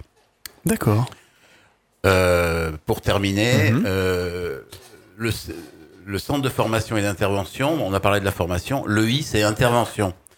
On est susceptible d'intervenir pour aller aider la protection civile ou la sécurité civile lors de concerts, par exemple, lors de grandes manifestations, pour apporter des secouristes, puisque tous nos nageurs sauveteurs sont secouristes. Eh oui, forcément. Voilà. Très bien. On va rentrer maintenant un petit peu dans les, dans les coulisses euh, d'un sauvetage avec toutes les équipes de secours. Euh, Est-ce qu'on peut, vous pouvez nous décrire clairement euh, comment se déroule une opération de secours, de la prise d'alerte carrément à la prise en charge à terre? Vincent, Donc déjà, la, voilà. donc déjà la prise d'alerte, donc on a parlé des moyens principaux, ça reste quand même la VHF 16. Du coup, comme Thomas en a parlé, par téléphone, par, tout le monde entend autour de nous. Ou par téléphone le 196. Donc ça, c'est les principaux. Après, il faut savoir qu'il existe d'autres moyens, que ce soit les moyens pyrotechniques, donc des fusées rouges, des, euh, des feux à main, comme on voit dans les stades. C'est également des, des signaux de détresse. Oui, à, à la, à la base, c'est fait pour le, pour, pour, les, pour le nautique, hein. c'est pas fait pour les stades. Voilà. Mais Hein. les gens le voient dans le stade. Qu'on le sache. Ouais, hein. en effet, ouais. Et il faut savoir qu'il existe également des balises de détresse euh, satellites. Donc ça coûte euh, pas non plus excessivement cher. c'est le petit appareil que vous avez porté, Ça, euh, J'en ai, deux- j'en ai de- pris, j'en ai pris deux devant modèles. Donc il, y a, euh, il existe en gros, euh, il y en a quelques euh, autres en plus, mais les principaux modèles, donc il y a les tout petits, les, ce qu'on appelle les PLB, qui peuvent se glisser dans des gilets de sauvetage. C'est- Alors là, c'est le tout petit que vous avez avec vous petit, qui, voilà. qui ressemble à nos anciens téléphones portables, on va dire, à peu près cette grosseur-là. Lampe Voilà. de poche un petit peu que tu, tu sais, Ouais. tu tournes, que tu recharges. Hmm. Ça. Donc faut savoir que ça, ça passe par le satellite. Ouais. Et On, mettra peut- une petite photo euh, sur nos, nos Ouais. réseaux sociaux après l'émission. Donc c'est, donc il y a la PLB et l'hyper. Le système est exactement le même, c'est satellite. ouais. Et avec ça, on vous localise précisément. Il faut savoir que maintenant, les nouvelles, c'est euh, couplé à un GPS, donc on a directement une position GPS. Par contre, quand vous avez ce matériel-là, ce qui est très important de faire, c'est de les enregistrer. Pour tout simplement, pour À l'achat, lors de, l'achat. Voilà, le- niveau de l'achat, le vendeur vous expliquera normalement la, la procédure suivre pour l'enregistrer correctement, pour Mm. rattacher soit si c'est une, euh, la grosse balise que je vous montrerai, euh, que vous montrerez du coup sur, euh, en photo, qui est rattachée elle à un bateau, Ouais. et les plus petites que vous pouvez mettre dans votre poche, qui elle est rattachée à une personne. Donc avec le nom de la, ce qui est intéressant, c'est mettre le nom de la personne avec peut-être un ou deux numéros de téléphone à utiliser. D'accord. Comme ça, nous, quand, ça, on, quand on reçoit l'alerte, on sait ce qu'on cherche. Et vous avez la, la possibilité, si on laisse les numéros de téléphone, On les reçoit éventuellement de, de pouvoir euh, de Voilà, pouvoir ce On de rappelle, on, on rappelle le, le prix, euh, Vincent, de, de ces appareils-là. Ça peut être intéressant pour tous ceux qui vont 300, aller. 400 euros à peu près. 300-400 euros pour, Voilà. le, pour le plus petit. Pour la grosse. Ah, pour la grosse. D'accord. La petite aussi. D'accord, ok. À la sécurité n'a Voilà. pas de prix. Je pense qu'il faut quand même. Ah non, euh, non, mais justement, bah, il faut pas. Quand on voit qu'une aile de CAC, ça peut coûter jusqu'à 1000 euros, mettre 300, 200, 300 euros pour avoir ça, pour être sûr d'être retrouvé. Et c'est Ouais, que- voilà, quelque ouais. chose, Vincent, qui, qui marche tout le temps, euh, Voilà. qui marche pas qu'une seule fois lorsqu'on s'en sert. C'est euh, c'est quelque chose qui marche tout le temps, il n'y a aucun Ça problème. Ça se recharge, je suppose. Il y a des batteries. Non, non, non, non après, ça faut le renvoyer une fois que c'est utilisé, il faut le renvoyer au constructeur pour D'accord. la, remettre. Ok, quand Mais même. normalement, il n'y a pas de souci. C'est Bon, en principe, on s'en Voilà. sert pas souvent non plus. Non, voilà, c'est pas, hein. la petite, la petite ne déclenche hein. que manuellement avec une batterie qui dure 24 heures. C'est-à-dire que euh, la petite que vous mettez dans votre gilet mettra votre position pendant 24 heures. D'accord. Pour la Méditerranée, 24 heures, vous avez déjà retrouvé depuis longtemps. Oui, heureusement. ouais. Après, pour les plus grandes zones, ça peut mettre plus, plus de temps. Mais dans ce cas-là, vous avez les zippers qui, elles, durent 48 heures. Donc les autres, les- ensuite, Luc, les, les autres moyens de, de pouvoir être euh, secouru. Euh, on parle, on parle du CrossMed. On a, on a la chance d'avoir avec nous euh, dans, dans les studios dans cette émission. Il faut qu'on en parle. euh, Thomas, qui est euh, un Oui. pilote, Capitaine Thomas Ancelin. capitaine. Eh oui, vous êtes donc Ah euh, commandant, commandant, commandant. Commandant. ouais. Excusez-moi, commandant. De la ouais, commandant en second, c'est ça, de la flottille 36F. Et- Pouvez-vous nous expliquer du coup, nous dire quelles sont vos missions exactement? Alors, 36F déjà, tiens, ça veut dire alors quoi c'est Question. 36F, F pour flottille, donc c'est la 36e D'accord. flottille, mais on n'en a pas 36. hein. Il y a- Non, il y a en- France, on a 5 flottilles d'hélicoptères. Je vais donner quelques chiffres. Donc, euh, en effet, je suis le numéro 2 de cette, euh, cette unité qui fait, euh, dans laquelle il y a 140 personnes. Ah oui, quand même. hein. 16 hélicoptères, euh, une, Vous êtes une- basé, 30 basé hein, On est Thomas. hein, basé hein. ailleurs, Alors, exactement.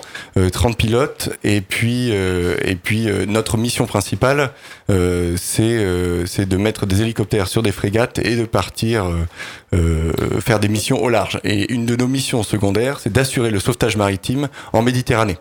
On a en permanence deux équipages et deux hélicoptères et, et, et six techniciens euh, qui, qui, qui sont d'alerte pour le sauvetage. Voilà. Donc vous, vous êtes basé à hier, votre flottille, votre rayon d'action. Tout à l'heure, on parlait en temps, une heure, etc. Mais ça fait quoi le rayon d'action? De Ah. où à où, grosso modo? puisque tout à l'heure, on, par- parlait de l'Italie à l'Espagne avec le CrossMed. Qu'est-ce qui- qu'est-ce qu'il en est pour vous? J'imagine que vous intervenez moi- pas sur Nice, Moi, par exemple. je, peux aller, eh ben, je peux aller jusqu'à 200 km Ah, en si, mer. quand même. voilà. Ah et, ouais. et si j'ai besoin d'aller plus loin, éventuellement, je peux aller, euh, du coup, euh, euh, si c'est vraiment trop loin d'ici en direct, je peux faire le tour, euh, du coup, euh, euh, par la terre et ensuite euh, j'irai rejoindre mon point. Euh, C'est un, un- peu ça le problème. On se déplace à une vitesse de, de 4 km minute, donc c'est pas, pas instantané. Donc 200 km en gros de hier, vous gérez de où? De Nice à Montpellier? En, en, Environ en, en direct, oui, c'est ça, En exactement. Oui. Ouais, quand Et après, on peut faire des sauts de puce, euh, ravitailler, puis repartir euh, d'un coup. En fait, on a, on a la, la capacité euh, d'avoir des équipages formés au travail maritime, ce qui n'est pas forcément euh, le, le- le travail unique euh, de, de tous nos concurrents, entre guillemets, hein, qui, qui n'en sont pas, mais euh, tous les autres acteurs du sauvetage en mer, euh, tels que la gendarmerie, euh, qui possède des hélicoptères euh, et qui peut les utiliser pour faire du sauvetage en mer, les douanes également, et, euh, et la sécurité civile, voilà, essentiellement. Et puis je suppose que c'est un, travail de. Enfin, j'imagine être dans un hélicoptère à devoir peut-être chercher une personne qui se trouve dans, dans l'eau peut être en pleine nuit en en, plus. en- Mmh. en pleine nuit. Alors, c'est c'est- C'est- ça se alors- passe comment? Alors c'est passionnant et je, je voudrais revenir sur sur sur euh, le, le moyen de signalisation. C'est important. euh, donc ça c'est je, je m'adresse à, à tous nos auditeurs qui, qui qui utilisent la mer, qui sont des usagers de la mer. C'est important de pouvoir alerter. Donc euh, la VHF ou le téléphone, c'est important aussi de pouvoir se positionner. Alors Oui. l'avantage avec ces valises, hein, c'est que ça se glisse dans la poche, enfin en tout cas pour la pour la PLB la plus petite. Et euh, l'avantage c'est que ça se fait de façon automatique. Ça l'envoie au, au satellite et souvent, ce que l'on pense euh, quand on est naufragé, alors ça m'est pas arrivé, hein, mais, mais, mais euh, quand, on, quand, on, quand on en parle, quand on parle à, à des, à des gens qu'on en a récupéré en mer, euh, ils, ont toujours l'impression que ils, ils comprennent pas pourquoi est-ce qu'ils sont pas vus tout de suite. Mais en fait, il faut s'imaginer que, que euh, c'est- enfin, voir quelqu'un dans l'eau, euh, c'est- voir une épingle dans une botte de foin, c'est voir une tête qui dépasse. Et qu'est-ce qui ressemble plus à une, à une tête qui dépasse qu'une crête de vague ou même, euh, même on- on- pour vous donner un ordre d'idée, hein, on a même du mal de temps en temps à voir les voiliers quand la mer se lève un peu parce qu'il n'y a rien qui ressemble plus à une voile de voilier, une voile Eh blanche. euh, qu'une- ouais. Pour vous voir, on a, on a euh, du coup, si vous êtes sur un bateau, on a, on est équipé d'un radar. euh, Est-ce que vous voulez à quelle altitude Alors, À peu près? ça, ça dépend de ce que l'on cherche. Plus, plus ce que l'on cherche est gros, parce que ça nous arrive aussi de faire des inter- interventions sur des, sur des ferries pour les récupérer des gens, des gens qui Ah ouais, bien sont sûr. malades. Bah, lors de- forcément, on peut voilà. avoir une vision plus globale en Donc on, montant. on va on va monter Mhm. euh, pour quand les objets sont relativement gros et plus l'objet est petit et donc en l'occurrence quelqu'un qui, qui serait tombé à l'eau avec son gilet de sauvetage. Je vous encourage d'ailleurs tous, chers auditeurs, à Oui, le porter. pas parlé. Mhm. Euh, et, et bien là, il faut qu'on soit relativement bas. Mais le problème, c'est que si on est bas, il va falloir que l'on quadrille toute la zone et ça va prendre beaucoup plus de temps parce que parce que comme on est bas, on, on voit moins Forcément. loin, mais on voit mieux. Euh, voilà, on voit la nuit. On a des yeux de chat. On est équipé de ce qu'on appelle des jumelles de vision nocturne qui nous permettent du coup de voir ce qui est lumineux. Et alors du coup, euh, il y a la position GPS donc qui est donnée par la valise qui est intéressante. Munissez-vous aussi, chers auditeurs, qui, euh, euh, de, de, de, de, de, lampes parce que c'est ce qui nous permet de mieux, euh, de mieux vous voir la nuit. Euh, on a aussi une caméra thermique, mais le problème c'est que la différence de température Mhm. entre le corps et, euh, d'un être humain et l'eau, surtout en Méditerranée, n'est pas si importante que ça. Et du coup, notre moyen principal, euh, ce qui peut paraître assez paradoxal aujourd'hui, euh, de, de- pour, pour euh, observer quelqu'un, pour le trouver, c'est l'œil. Voilà. Donc, je reviens juste pour le gilet. Donc, euh, prenez bien des bons gilets qui sont euh, normes Solas, qui, elles, qui eux sont les, vraiment les seuls qui sont vraiment euh, reconnus. Solas, c'est c'est quoi? C'est euh, normes. C'est pour une le marque, une, sauvetage. une norme D'accord, C'est une, une norme. une norme. C'est une une norme, norme. c'est pas une marque, c'est bien une norme. C'est symbolisé par une euh, petite roue à barre. Et sur les gilets, sont bien, c'est bien ceux-là qui sont vraiment reconnus pour le sauvetage en mer, avec une petite lumière qui sont en permanence euh, allumées, enfin qui seront en permanence allumées si vous êtes à l'eau. Alors, Justement, euh, on, va, on va dérouler un petit peu tous les messages super précis. Euh, comment on peut un peu signaler euh, quand un problème par radio euh, Est-ce qu'il y a de- des moyens de signaler des, euh, des, des, messages de détresse Concrètement, voilà, là, ouais, assez... bah, bah, c'est- c'est- Quel c'est- message on passe? Voilà, parce que je suppose que toute personne qui passe son permis bateau doit avoir déjà ces informations. Alors, est-ce que- j'ai ça dans le code J'ai bien, Eh ouais, ouais, j'ai bien dit en Oui. principe. En principe. En principe. Ils l'ont. Maintenant, cette personne, cette personne a, a un malaise sur le bateau et c'est une autre personne Par exemple, des- qui prend non, le relais. des- Qu'est-ce que cette personne peut, peut, peut donner comme information Ah oui, là, ça euh, au Alors, ou euh, au- Des cas, des cas concrets. Comment signaler un problème mettant en péril la vie humaine, par exemple ça tout simple, c'est un message Médée. Donc va être le message Médée, Médée, avec le nom, du, euh, le nom de votre bateau et votre position. Déjà, avec ça, on, sait, part déjà, et après, la- l'assistance demandée. Donc après, nous, on vous reprendra de suite, et on vous demandera peut-être d'autres informations, on fera, et on fera derrière d'autres Médée relais pour déclencher d'autres euh, d'autres moyens. Par contre, juste j'insiste sur euh, une petite chose. Au cross, on est plusieurs, on travaille en équipe. C'est pas parce que un opérateur vous pose plein de questions qu'on passe du temps à chercher l'information, à vous, répéter trois fois la même question. Pendant ce temps-là, il y, a peu- il y a un autre opérateur qui déclenche peut-être déjà des moyens pour aller vous chercher. C'est juste que sur en mer, c'est beaucoup plus difficile de situer les personnes euh, en mer Et du coup, on est obligé d'être beaucoup plus précis. C'est pour ça qu'on passe beaucoup plus de temps que peut-être avec les pompiers quand ils vous appellent. Donc le message, c'est m'aider, m'aider. Voilà, Mayday, Mayday. vous répétez trois fois, Trois euh, fois. trois, trois fois Mayday. Et là, de toute façon, vous, euh, vous dites euh, le nom de votre bateau et l'assistance demandée Donc, avec si on- position. Donc voilà, donc si on accompagne euh, quelqu'un euh, qui a le permis, par exemple, il tombe en bateau, on est seul, euh, on est seul sur le bateau, on décroche la VHF, canal 16, et on dit trois fois m'aider. Et ça. on essaie de donner sa position. Après, Voilà, si on est c'est pas ça. Après, vous, Ouais. sur, souvent les bateaux, maintenant, il y a le. GPS. Vous avez juste Ok. à dire la position GPS. Donc ok, trois fois m'aider et une position GPS ouais. sur les bateaux. C'est vrai que maintenant Donc, euh, je reviens juste à ce que vous me disiez là pour, c'est important. euh, avec le skipper qui tombe à la mer. Oui. Il est très important sur le bateau que tout le monde à bord sache déjà arrêter le bateau et appeler au secours. C'est le minimum, c'est vraiment le minimum que tout le monde à bord sache mettre le moins de bateau au point mort et Eh euh, oui. contacter, alerter les secours. Que euh, si madame, si monsieur tombe à l'eau, si madame ne sait rien faire, Oui, euh, voilà. Bah, malheureusement, c'est malheureusement, puis devant, ça, bah, doit être, ça doublement doit être le cas. Ça doit être le cas assez souvent, ou inversement. Hein. Voilà, Madame sait conduire Voilà, et monsieur pas du tout. Hein, parce Alors parce que euh, on, Ah, aurait- oui, on aurait. quand même. Non mais parce qu'en fait on aurait tendance à se dire, euh, voilà, on dit Monsieur tombe à l'eau, euh, Madame euh, reste sur le bateau, faut qu'elle appelle les secours. Euh, non, en fait, elle va peut-être avoir un réflexe, elle va peut-être se jeter dans l'eau et ça va Ah, être encore pire. Oui, voilà. Là, on Hein a deux hommes à la mer avec Ouais. peut-être personne qui a vu, donc euh, qui seront peut-être jamais retrouvés. Et un bateau qui continue. Voilà. En plus, alors là, ouais. Et Jean-Pierre Euh, alors, euh, sur ce sujet qui est, qui est extrêmement important, euh, maintenant il y a des VHF qui sont intelligentes et qui sont euh, accouplées à un GPS avec un système automatique. Euh, je fais bref, en appuyant sur un bouton qui s'appelle le bouton détresse, C'est un gros bouton rouge avec un, un gros cache dessus. d'eau, on va avoir un signal qui va partir vers le cross avec la position GPS. avec la position GPS. Ah oui. Ma femme, qui navigue de temps en temps avec moi, je lui ai mis au-dessus de la VHF un petit carton marqué sur le bouton rouge. sur ce qu'il y a à faire. voilà. J'ai dit, si jamais il m'arrive quelque chose, tu fais ça. Et c'est marqué. Bah, Voilà. au moins, elle le sait. Au moins, elle le sait. Et pareil, une autre petite chose aussi, pour les bateaux qui vont en particulier en Méditerranée, qui vont mouiller, ou même pas se mettre au mouillage, mais à la dérive, avec, qui veulent aller se baigner, il est très important qu'à bord reste une personne qui sache manœuvrer le bateau. Si tout le monde ma- va à l'eau et que le mouillage y râpe, bah, il y a tout le monde qui reste à l'eau et le bateau qui s'en va tout seul. Ouais, là, euh, Donc il est très important qu'à bord, il reste toujours en permanence une personne qui sache manœuvrer le bateau. Donc, les, conditions, enfin, les, les- les- la, la sécurité sur un bateau, c'est le gilet pour tout le monde avant tout? On est bien d'accord Oui, le gilet, le gilet ne peut être que conseillé. Malheureusement, il n'est pas obligatoire aujourd'hui en plaisance. Ah, il est obligatoire chez les professionnels, mais pas en plaisance. Le gilet, on ne peut que le conseiller. La, une des grandes causes de décès en mer, c'est la chute à la mer. Une chute à la mer sans gilet, on ne tient pas du tout longtemps. Donc c'est très important. Et outre le gilet, moi je rajouterai systématiquement, comme on en a parlé tout à l'heure pour les recherches, c'est un moyen lumineux. Alors le moyen lumineux n'est pas obligé d'être une lampe flash, d'être quelque chose de très important. Un port- portable. tout simple. Un portable allumé. Un, un scialume. Dans l'eau Oui, ouais, mais c'est si- ça. si Le les problème, c'est étanches- ça, c'est que si on tombe dans l'eau, on a mais peut-être vous pas son savez, portable on a soi.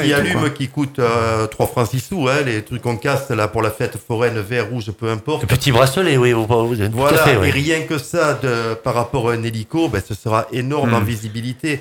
Nous avons souvent des gens qui ne comprennent pas, ils vont faire un loisir nautique qui est uniquement autorisé deux jours. C'est l'exemple qu'on a parlé maintes fois, les kites, les paddles, les, euh, le kayak, tout ce qui va avec. Le jet ski, Euh, de- ou le jet, ou les VNM, ce qu'on appelle. Tous ces engins-là ne sont là que deux jours. Mais lorsque, à la tombée de la nuit, il y a une panne, la nuit vient vite, et retrouver ça, c'est rien. On re- Ah, ah. Alors, je voudrais dire à tous ces gens-là, parce qu'il nous est arrivé de les voir quitter leur engin et malheureusement de, ne, de les récupérer morts pour nous. Toujours rester sur un flotteur. Tant que le flotteur est là, ne jamais abandonner un bateau, une planche ou quelque objet flottant tant qu'il flotte. Voilà, faut se servir de, de ce, ce radeau, on va dire, de survie, euh, quel qu'il soit, euh, et rester dessus. Luc, Quand on a des problèmes, tout simple, là c'est pas m'aider qu'on utilise. Non, ça Vincent. sera un message panne. Donc, on va répéter panne, panne, panne, panne, panne, panne trois fois. Donc, comme ça, on sait que c'est, c'est important, mais il y a un degré d'urgence qui est moindre que le des relais. Donc, ça, c'est beaucoup. C'est les pannes moteurs, on s'est échoué, ce qui, met, qui ne mettent pas en danger ni la vie humaine, ni l'intégrité de la flottaison euh, de votre bateau. Donc quand, quand on vous contacte euh, directement, quelles sont les questions que vous posez Clairement, il y a un ordre, il y a quelque chose de très précis? Déjà, la position, c'est ce qui est le plus important, c'est la base. hein. Comme Mhm. on vous a déjà, déjà dit, notre zone, elle est très grande. Si on ne sait pas où vous cherchez, euh, c'est déjà, on, on part mal. Après, on va devoir chercher déjà votre flotteur, donc euh, qui, qui vous aide. Donc, si c'est un voilier, une vedette à moteur, des moyens de vous reconnaître, des voiliers blancs avec une voile blanche, une coque toute blanche, il y en a plein. Donc si par contre vous avez peut-être un taux bleu euh, pour euh, vous Le petit, en fait, en fait, dire le petit détail qui peut avoir sur votre embarcation euh, qu'on peut pas arriver à retrouver sur d'autres embarcations. c'est ça, de façon que si on envoie une vedette vous chercher, qu'ils aient pas à faire les 50 bateaux au mouillage qui, qui sont dans ce secteur-là. Effectivement, ça gagnera du temps pour les secours. gagner beaucoup de temps. Et Exactement. après l'assistance euh, de quoi vous avez besoin. Et là à ce moment-là, on commencera à creuser là-dessus sur ce qui fait, euh, sur les, les solutions qu'on peut vous proposer à votre problème. C'est du- Ok. vraiment du cas par cas. Ça, c'est vraiment quand on est en mer, quand on est assez loin. Et euh, pour, pour faire un petit focus sur cette fameuse bande des 300 mètres euh, des côtes, à quoi ça sert déjà? Euh, Comment ça fonctionne? Quelle est, quelle est son utilité? Parce que c'est vrai que les gens voient des bouées jaunes, on sait même pas que ça bande des 300 mètres. On, on en a entendu parler. Et qui est responsable de quoi? On l'a un petit peu dit tout à l'heure. euh, au, au Alors début de deux mots. Deux mots. Parce qu'on a parlé tout à l'heure de la responsabilité du maire. Le maire, il faut savoir que dans les 300 mètres, n'est responsable que de la baignade uniquement et de la sécurité et de la police des engins non immatriculés. On n'est pas censé y croiser des bateaux. Si, bien sûr qu'on la peut des croiser des 300? bateaux, bah, Ouais, bien quand, vous partez évidemment. en mer, quand vous partez en mer, vous Eh oui. mettez votre bateau à l'eau, vous passez par les bandes Mais de il y a 300 mètres. Mais les 300 sortant mètres sont autorisés à tout bateau. Les D'accord. 300 mètres sont autorisés à tout bateau à moins de 5 nœuds. C'est la vitesse qui est limitée. Mhm. Les seules zones, on va dire, qui ne sont pas autorisées, c'est ce qu'on appelle les zones réservées uniquement à la baignade Ah, ou les voilà. zones interdites aux engins à moteur. Qui les zones réservées uniquement à la baignade, c'est pour les baigneurs, il n'y a rien dedans. Donc ça, c'est pas spécialement de 0 à 300 mètres. ah oui, bien sûr. Si. Mais c'est pas obligatoirement 300, ça, ça peut être à 50 mètres, 40 mètres du bord, les zones de baignade. Ok, Mais elles peuvent être également jusqu'à 300 en fonction des municipalités. ok. Ensuite, vous avez par le préfet maritime, donc qui lui, par contre, est compétent pour tout ce qui est, que sont les engins immatriculés, pour tout ce qui est mouillage et tout ce qui est plongée. C'est lui qui va créer sur son arrêté les différents chenaux. Donc les IEM, les zones interdites d'engins à moteur, c'est pour le préfet maritime. Et également, tous les chenaux, c'est pour le préfet maritime. Et Voilà. également tout ce qui est plongé. Donc vous plongez à 100 mètres du de la côte, ça reste la responsabilité du préfet maritime et du cross. Donc il faut savoir, euh, je reviens juste Mhm. sur le message Médée, quel que soit un petit, vous avez un tout petit symptôme en sortant d'une plongée, un petit mal de dos, un petit, un petit fourmillement dans les doigts, de suite message Médée. Et là, à ce moment-là, au cross, on a une procédure particulière pour les accidents de plongée. Vous serez traité pour un accident de plongée, mis en relation avec un médecin hyperbariste dans les meilleurs délais. Alors pour rebondir un peu sur la plongée, parce que là on est déjà dans le cas, ce qu'on nous raconte, on est en train de devoir sauver la personne Un qui a déjà oui. fait l'accident. Il faut savoir que nous avons, au niveau des accidents de plongée, il y a des paramètres qui sont toujours les mêmes. C'est la personne de plus de 50 ans. C'est ainsi. Ah, il y a un profil type. Ouais, il y a un profil type. C'est la personne, c'est le vacancier. Le vacancier, souvent, qui arrive, qui a plongé en hiver, qui est arrivé de ses vacances, qui a fait tout son trajet, qui est fatigué, et puis la mer est bleue, il, s'est entraîné en piscine ou dans des eaux moins belles. Il vient se baigner en Méditerranée, une première plongée à 20 mètres, le midi un bon petit repas, une deuxième plongée l'après-midi, le soir on se met rosé avec tous les collègues de vacances, Ouais. une plongée avec- le lendemain, et l'accident est là.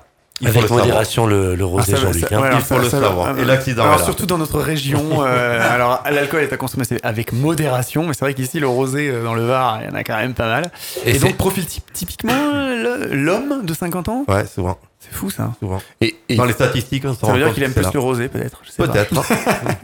Ou il To- fait Thomas, moins attention Ouais, à son je, corps. je voulais juste illustrer euh, le propos de mon ami de la SNSM. C'est la majorité de- des interventions que l'on que l'on fait, donc on en fait à peu près, on, on fait 80 interventions par an, et la majorité de ces interventions, c'est pour des accidents de plongée. Voilà, pour aller les ra- ramener le plus rapidement au caisson, parce que euh, le but justement, c'est de pouvoir recompresser le plus rapidement possible la, la- la personne. à Toulon ou à Marseille. Exactement. Pas que. Ah, Il y, il y en a d'autres. Il y en a un par il y en a département. d'autres. Il y en a à Nice, il y en a à Montpellier, Perpignan. Pardon, voilà. oui. Je parlais pour peut-être pour la Ah, région Var. Var, euh, Var, c'est- Bouches-du-Rhône. Var, c'est Sainte-Anne.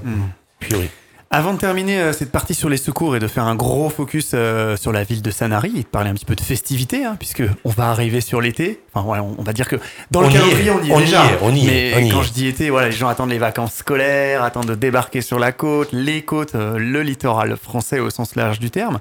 Est-ce que vous avez tous des conseils à donner aux plaisanciers, aux vacanciers, afin de passer un été en toute sérénité sur nos côtes françaises? Vous avez des tuyaux, des petits conseils hein Donc, Parce que là, on a fait focus Ouais. sécurité. Là, on va, on va essayer de.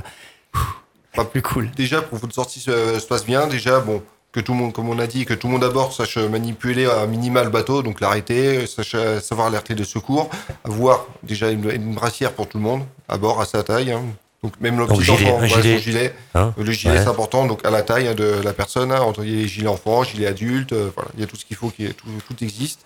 Et prévenir une personne à terre, aussi de là où vous sortez en mer, de combien de temps, combien de temps, euh, combien de temps vous sortez, de façon à ce que si jamais vous rentrez pas, bah, quelqu'un le sache. Que ce soit en bateau ou aussi euh, Même pour, en pour, cas- pour de la plongée, cas- pour de la plongée. pour oui, le euh, kite, tout euh, pour de la planche pour à voile, pour plongée tout n'importe quoi. plongée. Même une planche à voile ou en quête, en quête surfeur, vous sortez, ok, bon, j'allais sur mon euh, spot habituel, je reviens ouais, vers, vers 16h. Si elle est à 18h, vous n'êtes pas rentré, là, il faut quand même que quelqu'un c'est un peu à nous l'époque, inquiète. euh, à l'époque, euh, quand tout le monde était petit, ils disaient à papa et maman, bon bah je reviens à 19h, hein, euh, si tu me vois pas, euh, hein, il n'y avait pas de portable, il n'y avait rien à l'époque. Donc il faut toujours avoir ce réflexe quand on sort en mer. Et, et préalablement, avant de lui laisser la parole, pour les gens qui vont nous rejoindre dans très peu de temps, qui Oui. vont faire prendre le bateau, prendre la mer, c'est toujours contrôler, vérifier le bateau après un hivernage. Ces gens-là ne naviguent pas tous les jours. Alors il y a des gens qui ont des bateaux Et nous euh, avons des sources des ports, de panne.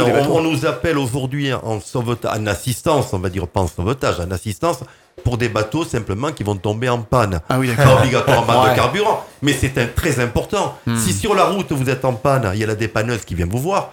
En mer, quand le vent se lève, que vous dérivez avec de la famille, Ah, que le personne. mouillage ne tient pas, que vous partez dans les rochers, vous éclatez, le danger pour une moindre panne qui était minime au départ devient euh, une véritable catastrophe. Donc ça se contrôle un bateau quand on Jean- sort. La mer, donc pas la Jean-Luc, route. hein. donc, donc Jean-Luc, on, on prépare notre voiture pour notre départ en vacances, La même On chose. prépare tout comme notre sûr. bateau qu'on prépare Bien pour en- l'utiliser euh, Quand je sur l'eau. préparer, donc c'est sortie d'hivernage, c'est contrôler tous les équipements de sécurité, partir avec ces matériels de sécurité déjà. J'ai parlé de responsabilité du chef de bord et la plus Donc, grande responsabilité. Ce message, je dirais, s'adresse vraiment à, à ceux qui ponctuellement prennent un le bateau. monde. Oui, mais Et je dirais que celui, le le plaisancier, monde. qui, le plaisancier Si qui je prend, qui le matériel général, de sécurité comme consulter systématiquement la météo avant de sortir, je dirais on est dans la base. On est Ouais. dans la base. Moi, Ouais, je rajouterais bien quelque chose. Il, il- Notre commandant Thomas.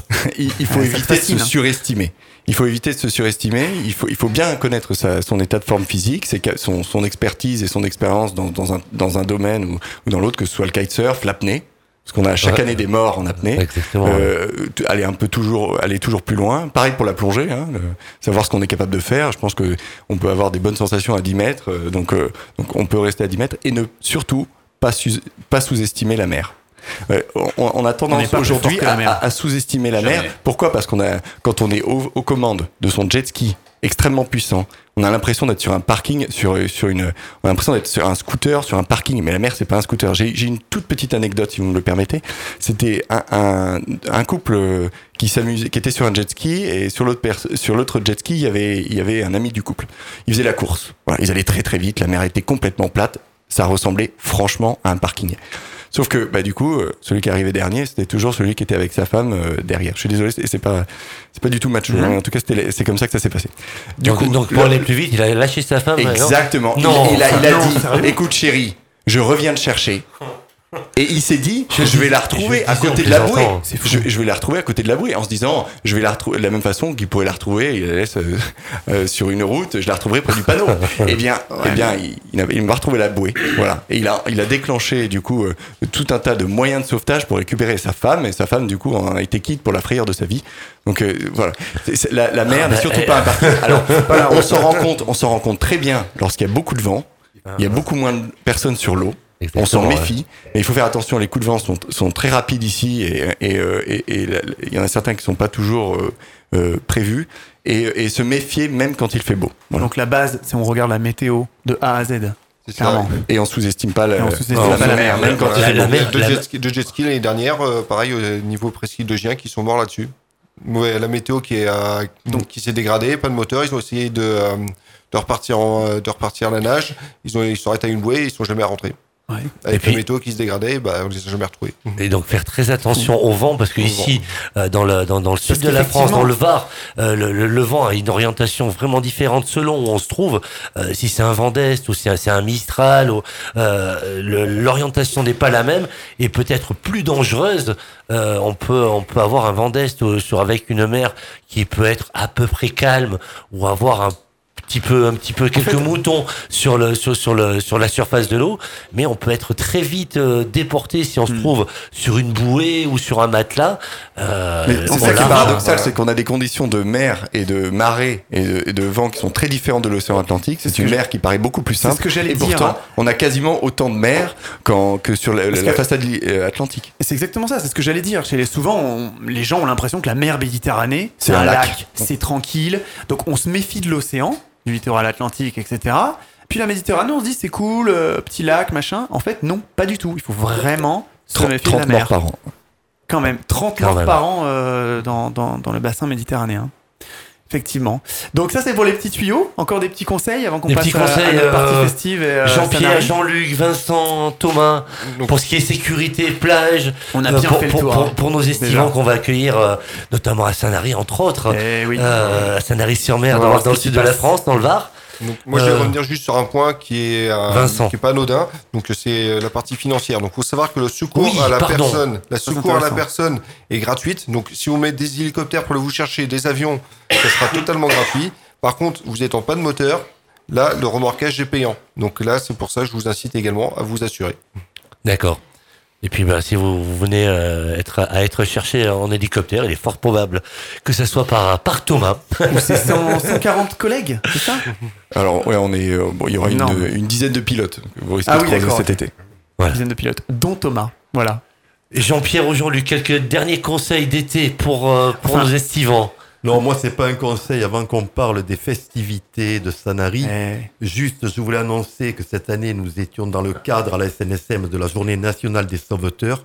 Et dans cette poursuite de journée, j'invite tous les plaisanciers de la zone d'intervention entre, de, entre l'Élec et donc le, et Sifour-les-Plages, les Ambiers, qui est la zone de la vedette de Bandol, à rejoindre à Bandol à midi le dimanche 8 juillet, tous en mer. Voilà, c'est un signe de solidarité envers tous les gens, tous ces sauveteurs en mer qui vont 365 jours par an les secourir. Eh bien, on leur demande une heure pour leur montrer leur soutien. Et Voilà. n'oubliez pas effectivement que 80% du budget de la SNSM, c'est des dons, c'est vos dons. Donc, euh, Ouais. faut pas hésiter, c'est une association. On, Voilà. redit, on redit la date, Jean-Luc. Le... Dimanche 8 juillet, Le grande 8 fête, juillet. donc Si vous passez, euh, euh, la journée des sauveteurs sur le port de Bandol. Voilà. Voilà, Parfait. le cross, rappelle, hein, le numéro de téléphone, le 196. Et on est ouvert du coup H24, 365 jours par an. On Très se bien. retrouve, euh, allez, une petite pause musicale, musique festive un peu été, dans Allez, 3 vas-y. minutes. Allez, et Allez, on, et on- et suite. parle vacances. Allez, c'est parti. Partage, interaction, photos, vidéos, toujours plus proche de votre émission. Faut qu'on en parle sur les réseaux sociaux avec le hashtag FQEP.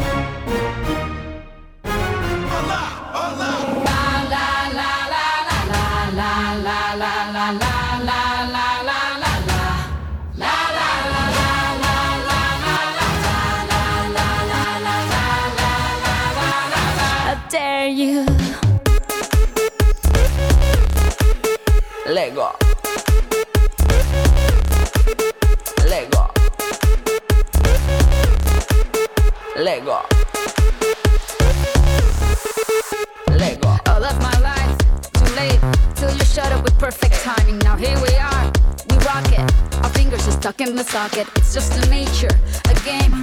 Get ready, we'll do it again. Let's not recover from the hangover. When your eyes got me drunk, I was sober. Is it true that you love me? I dare you to kiss me. With everyone watching, it's truth or dare on the dance floor.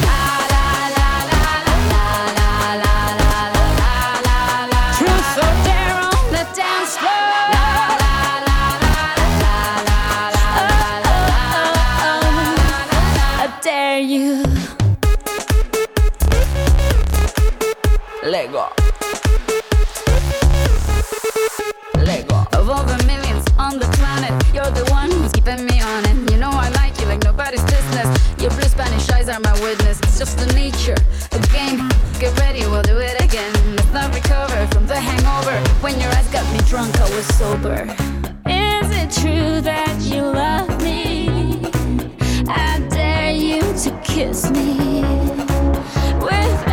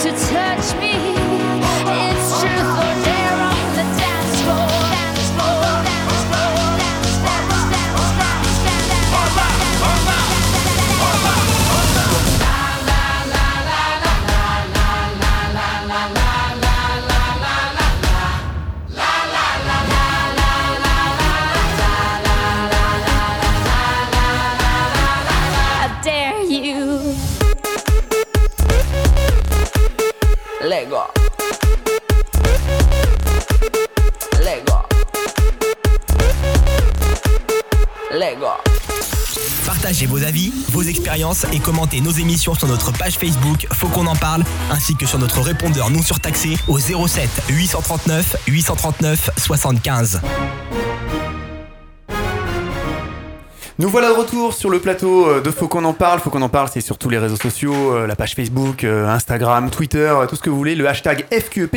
Et on a eu beaucoup de réactions hein, sur, sur cette partie quand même, sur la partie suivante. Festivité, hein? Bah oui, cette festivité. En plus, on va parler d'un- d'une jolie ville qui se trouve dans le Var, de- dans le sud de la France. Ils ont bien voulu répondre présent et ils sont euh, présents ce Et ils soir. sont, et ils sont présents. Et on en a beaucoup entendu parler ces derniers temps de narration. Voilà. Exactement, On va y on, va- on va- y venir. Euh, on a des réactions de- d'auditeurs, euh, Luc, notamment Sophie de Sanary. Je suis trop contente pour Sanary-sur-Mer qu'elle ait gagné le concours du plus beau marché de France. On va en parler. Son port et ses bateaux magnifiques. Venez à Sanary, c'est sublime et magique pour passer un superbe été. Déjà, c'est sympa ça.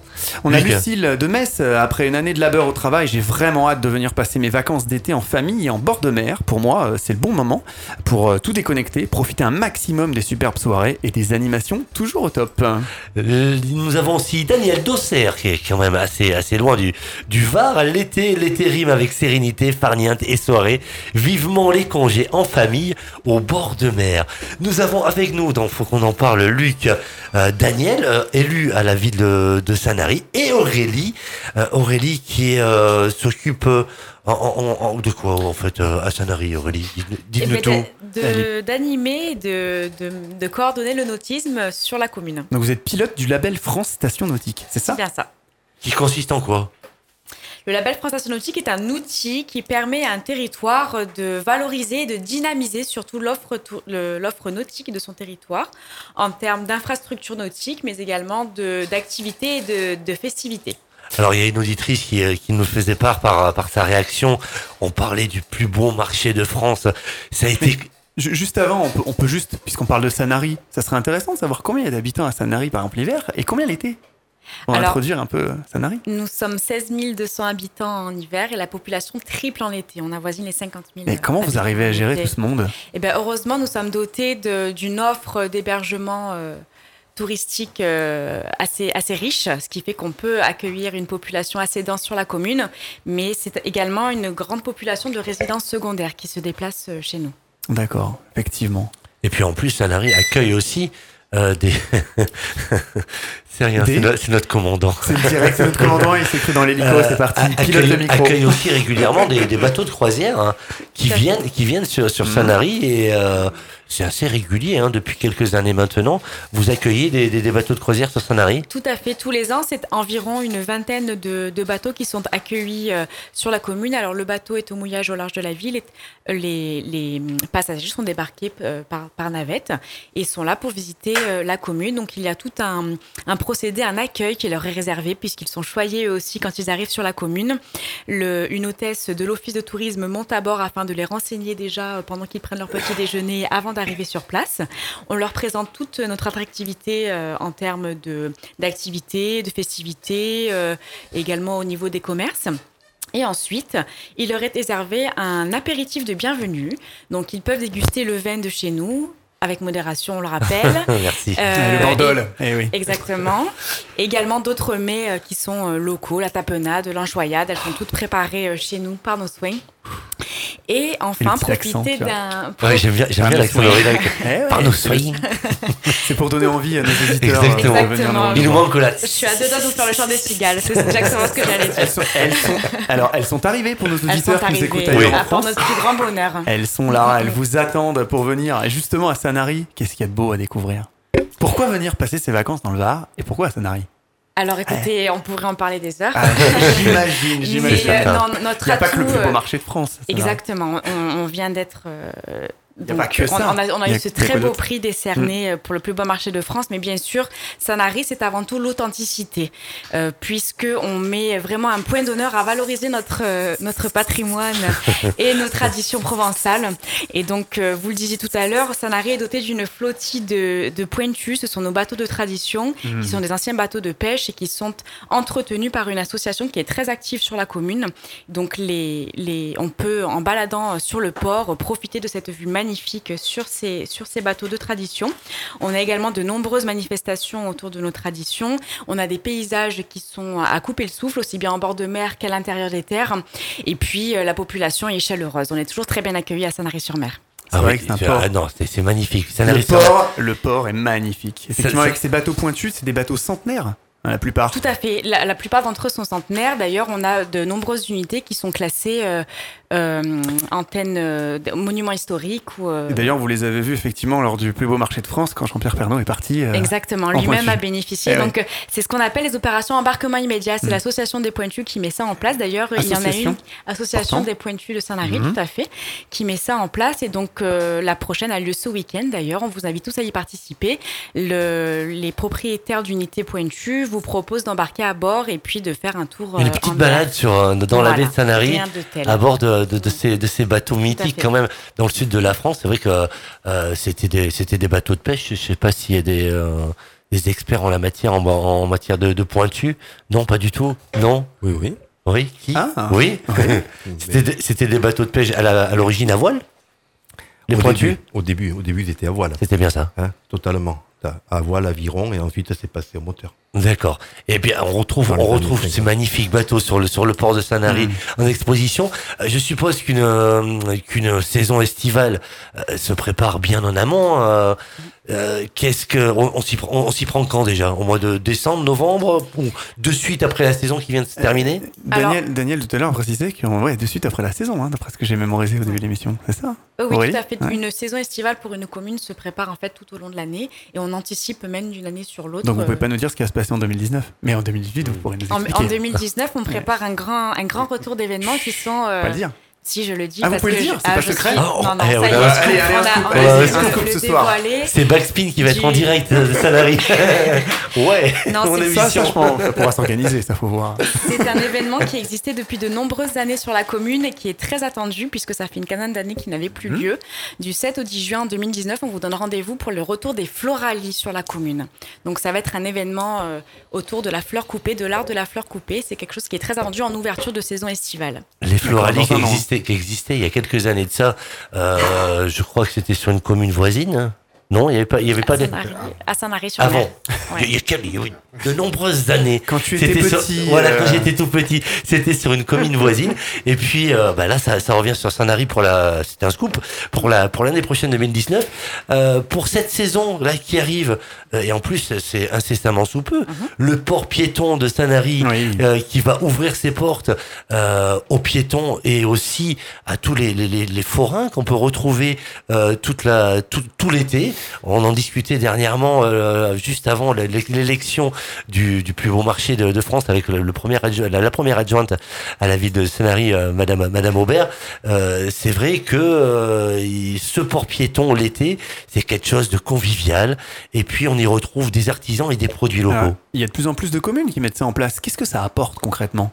Hormis Eh ben- bannir la voiture, c'est le top. Mais... Voilà, au-delà d'un confort Mhm. et d'un d'un niveau de sécurité, puisqu'on peut balader en toute tranquillité euh, sur le port de Sanary, c'est avant tout ben, du coup des animations supplémentaires, puisque euh, la commune a déployé euh, de nombreuses animations, mais également euh, des salons qui sont mis en place pour tout simplement se relaxer, profiter de, l'ombre sur le, sur le port. On peut venir bouquiner, venir pique-niquer, profiter, comme vous le disiez, de notre marché artisanal nocturne qui se déploie tous les soirs, de, 20h à, à 1h du matin.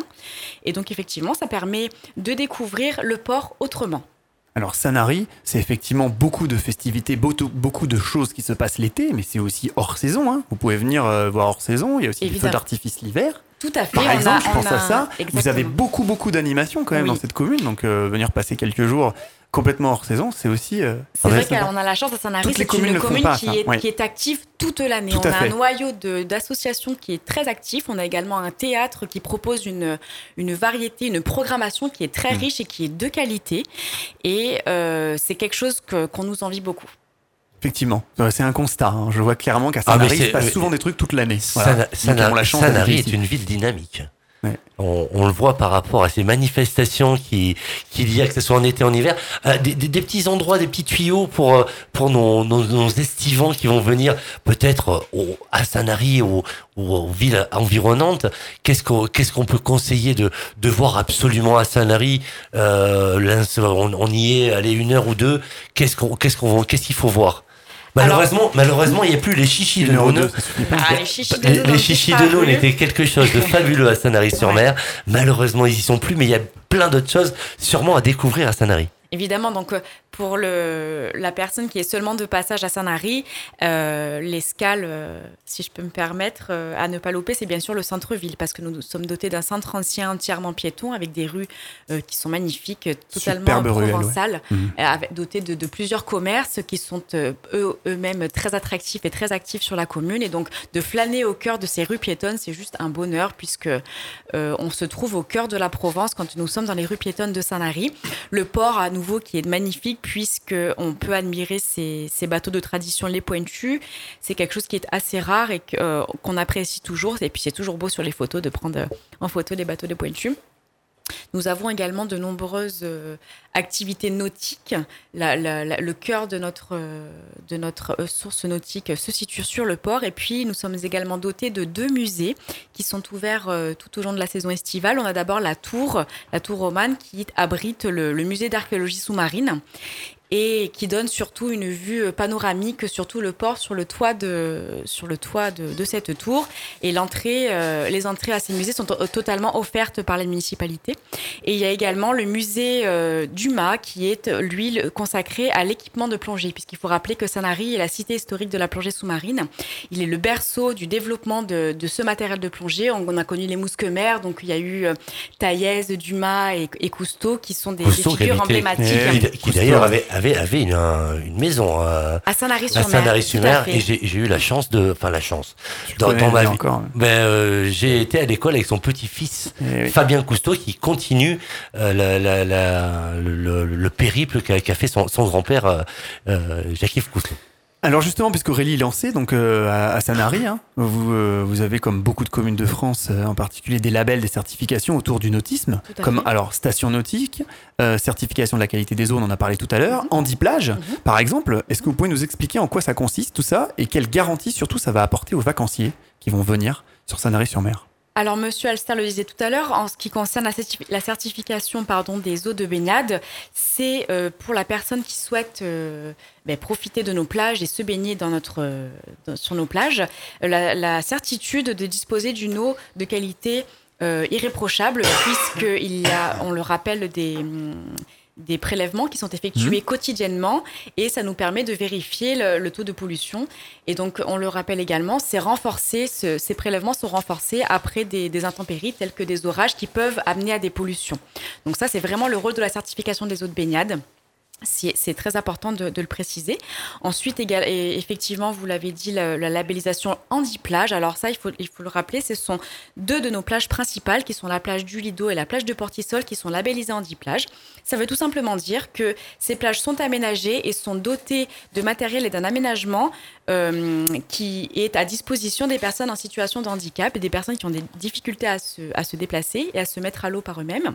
Donc, ces plages sont surveillées par des, par des postes de secours, mais surtout par des sauveteurs qui, qui sont formés Ah handiplagistes. oui, c'est pas que juste un accès euh, pour personnes euh, qui ont des Absolument de- pas. personnes handicapées. Non. Euh, non, c'est pas que ça. Effectivement, puisque on veut C'est un garantir, accompagnement aussi. on veut garantir à tout public Et donc, euh, la personne qui veut venir en famille et qui est dotée malheureusement d'un handicap euh, doit, doit euh, pouvoir venir profiter elle aussi de- de- des plaisirs de la plage sans avoir à déployer tout un protocole. Donc on peut l'aider, l'assister pour ça. Exactement. Donc notre personnel surveillant sur les plages est disponible sur la plage avec du matériel, notamment des fauteuils qui s'appellent tir à l'eau et fauteuils hippocampe, qui sont spécialement déployés et conçus pour pouvoir y placer des personnes et les mettre à l'eau en toute sécurité et surtout dans le plus grand déconfort. Super. Très très Et- bonne euh, initiative. Donc c'est le label Ça, le label Donc, il y a- Anti-Plage. Il y, a des plages maintenant en France qui, sont, euh, qui Tout ont ce fait. label, dont à Sanary-sur-Mer. Et vous avez deux plages qui sont, euh, qui sont labellisés et qui sont labellisés trois bouées. Ça se matérialise en bouées et donc euh, nous avons, nous sommes dotés de trois bouées à Sanary. Et enfin, pour terminer, vous parliez du label euh, Station Nautique. Donc, pour le rappeler, c'est un label qui permet de dynamiser et surtout de développer l'offre nautique d'un territoire. Donc, on, on pense avant tout aux prestations nautiques, aux activités nautiques, mais c'est également des animations, des festivités, les infrastructures nautiques également. Et euh, nous, nous pouvons, grâce à cet outil, euh, sensibiliser les gens à l'environnement euh, lorsque l'on pratique une activité nautique, parce que c'est très important de, de le prendre en compte dans, dans ces paramètres. Et à nouveau, l'accessibilité qui est omniprésente dans le label. Alors ju- justement, hein, l'été, bien entendu, il n'y a pas que la grillade au soleil, on va dire ça, la trempette dans l'eau. On peut donc s'adonner au sport et euh, toute euh, prestation nautique, et en particulier sur Sanary, que ce soit via des professionnels, des événements organisés. Comment ça se passe concrètement sur Sanary? Alors à Sanary, euh, on est on a un noyau assez actif de prestataires nautiques, alors que ce soit associatifs ou bien de professionnels tout simplement de la mer. Donc ils sont environ euh, une vingtaine, un petit peu plus d'une vingtaine déployés sur la commune. Il y a diverses, euh, diverses activités qui sont représentées. Euh, pour être rapide, on a des, ça va de la location de bateaux jusqu'au jet ski, en passant par l'observation sous-marine en snorkeling, la randonnée palmée, de la plongée. On a du parachute ascensionnel également à Sanary. Ah oui. Et, euh, et de nombreuses sorties en mer pour l'observation aussi des cétacés, puisqu'il y a une équipe de scientifiques, la découverte du vivant, qui euh, vous propose d'observer ces, ces mammifères marins en étudiant un petit peu leur- leur mouvement. Qu'est-ce qu'on peut voir? Oui, j'allais dire. Alors, Des baleines, des dauphins? les, et oui, effectivement. dauphins, c'est- oui. c'est le cœur, Dauphins. voilà. Les baleines On aussi. voit des dauphins, on observe des baleines en Méditerranée, il y en a énormément. Et euh, c'est très aller loin quand même, assez au large quand même. Alors, il faut aller au large, Ah oui. puisque la- la- l'activité dure euh, la journée entière. Mais c'est passionnant, et surtout, on est avec, entouré d'une équipe de scientifiques qui vous présentent Oui, c'est pas euh, juste un truc, un truc attrape touriste. Non. je vous fais de la visite non. et je reviens. C'est vraiment des et scientifiques qui surtout, euh, expliquent. respectueux, Hmm. puisque les- ce que vous dites, les activités attrape touristes, Eh oui, on a. vient nuire à, à ces mammifères et on vient les, les perturber dans leur mouvement naturel. Et ici, ça n'est ça n'est pas le cas. On respecte On vraiment l'animal, la faune et la flore méditerranéenne. Ça, c'est très très important, Tout à effectivement. fait. Donc il n'y a pas de, de- d'activité un peu sauvage, euh, Absolument attrape pas. touriste. Et Absolument. dans les manifestations estivales qui vont se passer euh, pour cet été euh, 2018 à Sanary, qu'est-ce que nos, nos, nos estivants, les, les, les, les touristes qui vont venir une soirée ou passer euh, quelques jours ou semaines à, à Sanary, qu'est-ce que quel est le programme un petit peu vague, rapidement, hein, grossièrement on va dire, hein. Wally? Alors, Parce qu'à Sanary tous les soirs il y a quelque chose, mais on va pas dire tout le programme Non, des deux mois de juillet et août quand même, mais Non, euh, ça, les, les les- points principaux. Voilà, les gens peuvent découvrir le programme sur le site de la ville, sanary-sur-mer.com, sur les réseaux sociaux et auprès de tous les points d'accueil municipaux. Euh, mais puisqu'on est dans le nautisme, on a le grand retour en, force de la joute provençale euh, à Sanary. Donc la commune a réhabilité deux embarcations et met à disposition d'une nouvelle euh, association qui est l'Union des Targares Sanariens de belles embarcations de joute et qui ont commencé leur, euh, leur démonstration. D'ailleurs, la prochaine a lieu demain soir en nocturne, la première nocturne de la saison. Nous sommes très fiers de la lancer. Et pour la journée du 8 juillet également, nous accueillons les, les championnats du Var et de Côte d'Azur. Et euh, par contre, pour les animations un petit peu plus euh, variées, on, le- on le rappelle, on a notre marché euh, nocturne Mhm. artisanal Qui qui, est très de- réputé, de- qui a commencé ce soir. Qui commence ce soir. Ouais, on l'a commencé en avant-première avec l'ouverture du port piéton. On a le festival Art Sacré qui va commencer également euh, le 2 juillet, qui est un festival qui se déroule essentiellement au niveau de l'église Saint-Nazaire, de musique classique. Je vous invite vivement à venir Donc découvrir. l'église Saint-Nazaire se, se trouve au- sur le port. Sur le port, en plein cœur du centre-ville. Ensuite, on a la programmation du célèbre festival maintenant Sanary sous les étoiles, qui euh, démarre également le 7 juillet jusqu'à la fin du mois d'août. A un festival là- gratuit. C'est un festival, bien sûr, qui est offert par les municipalités de Sanary. Offert, pardon. Offert par la commune, oui. D'accord. Et donc là, il va y chose. avoir toute une série de spectacles, de concerts euh, offerts au grand public et pour le à ciel ouvert et donc pour le plus grand bonheur de tous. Et donc, on parlait tout à l'heure de la sécurité. C'est une enceinte qui est sécurité, euh, Sécurisée. qui, est sé- qui est sécurisée, excusez-moi. L'accès au site est contrôlé euh, par une équipe de sécurité. Et donc, euh, chaque personne voulant accéder au site est au préalable contrôlée. C'est une, un- une dispensation qui est euh, proposée par la commune. Alors pour les quelques minutes qui nous restent avant de, de faire un petit tour Oui, de voulais- table je voulais euh, juste, Ouais, rajouter un petit truc sur les joutes. Euh, c'est quelque chose à voir parce que c'est absolument euh, magique, euh, que ce soit à Sanary-sur-Mer ou dans d'autres villes. J'ai eu plusieurs fois l'occasion de, de voir ça. Et c'est un sport, hein, c'est pas Ouais, ouais. c'est pas des, des, des, des, des messieurs ou des, demoiselles ou des dames qui montent au bout du, du- d'un ponton et avec une, une barre en bois vont se balancer. Il y a, il faut, il faut une certaine expérience pour pouvoir pratiquer et gagner, surtout pour pouvoir rester sur la, sur la planche en haut. Et euh, mais je pense Sur qu'on voir. En plus, Ce Aurélie. n'est pas une planche, c'est une tentaine. Voilà, la, la, Oula, tête- la oh là là là, tentaine. On voit la spécialiste. Je l'ajoute un peu la non de bois. Non, oui, Ah, oui, oui, voilà, c'est pour ça, elle en fait. C'est de famille. Chez Aurélie, c'est de On a famille. une grande famille d'auditeurs. Ok. Eh ben, petit focus du coup pour les quelques minutes qui nous restent avant de dire au revoir. Euh, Bien entendu, on l'a dit tout à l'heure, qui c'est qui n'a pas entendu parler euh, de Sanary euh, récemment? Sanary-sur-Mer, on en a entendu parler euh, sur les grandes chaînes, euh, la grande chaîne de télé TF1 avec Jean-Pierre Pernaut, le concours de l'élection euh, du plus beau marché de France. Est-ce que vous pouvez nous raconter un petit peu les coulisses, comment ça s'est passé le jour J, euh, avec notre confrère de, de TF1, donc Jean-Pierre Pernaut, et toutes les actions aussi que vous avez menées derrière en tâche de fond pour gagner, et bien sûr aussi pourquoi il faut venir voir ce plus beau marché de France.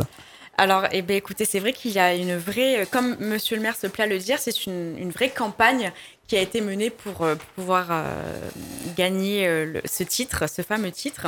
Et donc, euh, pourquoi est-ce qu'il faut venir à Sanary pour voir ce plus beau marché de France Puisque euh, on parle du marché hebdomadaire, celui du mercredi matin. Mercredi, oui. Euh, Mhm. et donc c'est un grand marché qui a lieu dans tout le centre-ville, qui se déploie tout au long du port. Et on y trouve toutes sortes de produits. Ce sont des produits locaux. Ah, On a, ça va du petit paysan du coin jusqu'aux producteurs de, biscuits, euh, d'habits, de, bijoux, euh, de flagrances. Enfin, c'est c'est très varié.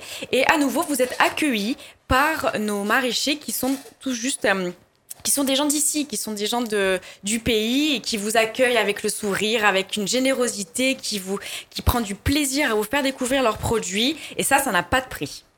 Vous l'avez su quand, vous, que vous aviez gagné? La veille, je crois? Alors, alors non, là, ils, étaient vraiment J'ai un cru cœur, entendre des trucs. un cœur très très secret au sein de la mairie qui était un petit peu oui parce qu'il a fallu déployer tout un, Parce que- un protocole de sécurité Et et oui, puis toute la d'organisation. logistique euh, Exactement, TF1 qui devait puisqu'ils ont débarquer. fait leur direct euh, euh, oui. au kiosque à musique de la ville en plein cœur du, en plein cœur Oui. du marché. Ouais. Donc euh, et c'était juste un petit noyau, mais non, au contraire, on a eu l'immense joie de le découvrir le jour J, en même temps que le grand public. Vous, Aurélie, juste, le jour J, le jour vous saviez J. pas Le jour J, c'était un C'était quoi? C'était le maire, quelques élus? Daniel, vous le saviez, vous? Vous étiez dans la, la Pas garde tous les rapprochée? élus le savaient. Pas tous les élus? Non. Est-ce que vous le saviez, Daniel? Daniel. Moi, je dis rien.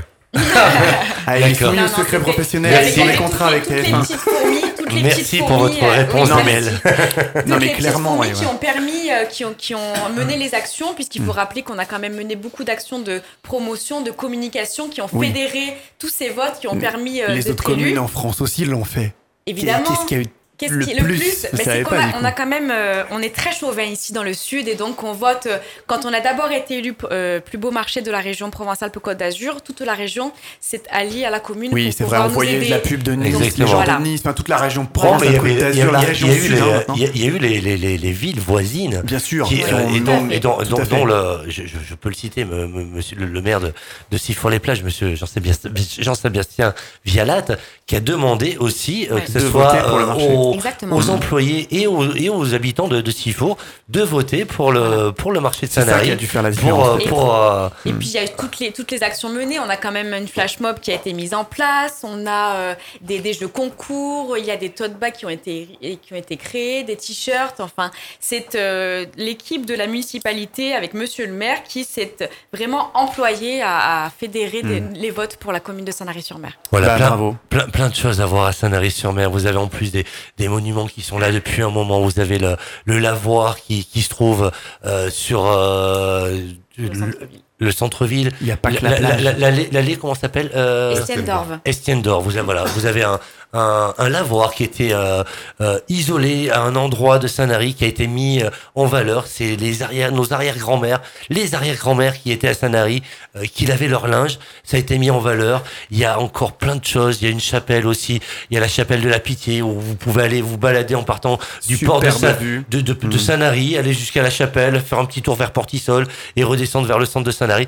Il y a plein de choses à faire à Saint-Nary. Bien. Voilà. Il n'y a, pas que- y a pas que la grillade, euh, le farniente Voilà, sur et les le, plages. et En le rosé avec modération. Avec modération. Ouais, Et en toute sécurité hein, sur les plages. Exactement. Eh bien, il nous reste deux petites minutes pour, euh, pour clore cette émission. On va refaire un petit tour de table et puis euh, voilà, on va vous dire un petit peu au revoir. Donc, euh, nous avions euh, autour, euh, autour de ce, ce studio, de ce plateau, euh, beaucoup, beaucoup de monde. De cette euh, dernière émission de la saison, il Oui, faut qu'on en parle, euh, je- Luc. Et oui, c'est ça, c'est l'été. Eh C'est oui. cool, hein, quand même. Bien mérité. On va, eh, on va profiter de la plage Euh, aussi. bah, bah, on- on- vi- rapidement, on a deux minutes.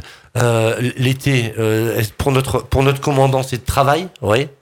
Pas de vacances. Euh, tout le mois d'août et puis euh, juillet, Et euh, farniente comme tout le monde. Ah, juillet quand même. Ouais, bah quand même, un peu de pause. Ouais, quand même. Bah, oui, bah, je suppose qu'un qu'un pilote d'hélicoptère doit, doit avoir À des- dormir, des pauses manger et hein. à des vacances également, oui.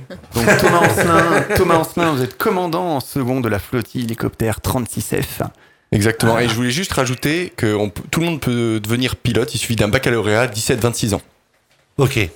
Ensuite, nous avions, nous avions le, premier maître. euh, Ah, oh, Eh ouais, bah, c'est vrai, je, je voulais finir par, je voulais finir par la fin. Bon, ok, comme tu, veux, comme tu veux, comme tu veux. Il reste vas-y. Le premier maître, euh, Vincent Rablino. Alors, Vincent, Vincent, vous êtes, vous êtes. Je regarde sur euh, sur ma fiche euh, où c'est que je vous La ai. cellule Vincent communication en fait du centre Merci, régional euh, opérationnel et de surveillance et de sauvetage, le Cross Med. Merci Vincent de vous être Continue, répondu. continue, présent. on se te voit. J'ai pas mes Ouais. lunettes, je vois rien. Jean-Luc, on avait Jean-Luc Cercio, euh, vous êtes président de la station SNSM des sauveteurs en mer de Bandol. Merci beaucoup d'être euh, Merci. d'être venu. Jean-Pierre Vieublette, vous êtes directeur de la CFI SNSM Toulon-Var. Merci. Jean-Pierre. Merci. Merci, Je- merci Jean-Pierre. Daniel Alsters, vous êtes élu aux plages euh, de Sanary-sur-Mer. Merci. Merci. Et, euh, et ben voilà. Hein, Aurélie, Aurélie. La présentes, je te la laisse. Je Ah ouais, te bah, la merci, laisse. merci. Je te la laisse. Aurélie, Aurélie Riquelme, qui est pilote du label euh, France Station Nautique pour la ville de Sanary-sur-Mer. Merci à vous tous. Je vous- on vous souhaite euh, avec Luc un, un très bel été, euh, en espérant que vous soyez pas trop sollicités, ce qui voudra dire que nos estivants et nos euh, les personnes qui vont venir dans le sud de la France euh, ont respecté les règles de sécurité. Un très bel été à vous tous, de bonnes vacances si c'est le cas. C'est Merci. ça. Merci. Et à bientôt alors. À bientôt, Passez Luc. À très bientôt. Un bel Merci. été à toi aussi. Un bon été. Allez, bye bye. Bonne soirée, au revoir.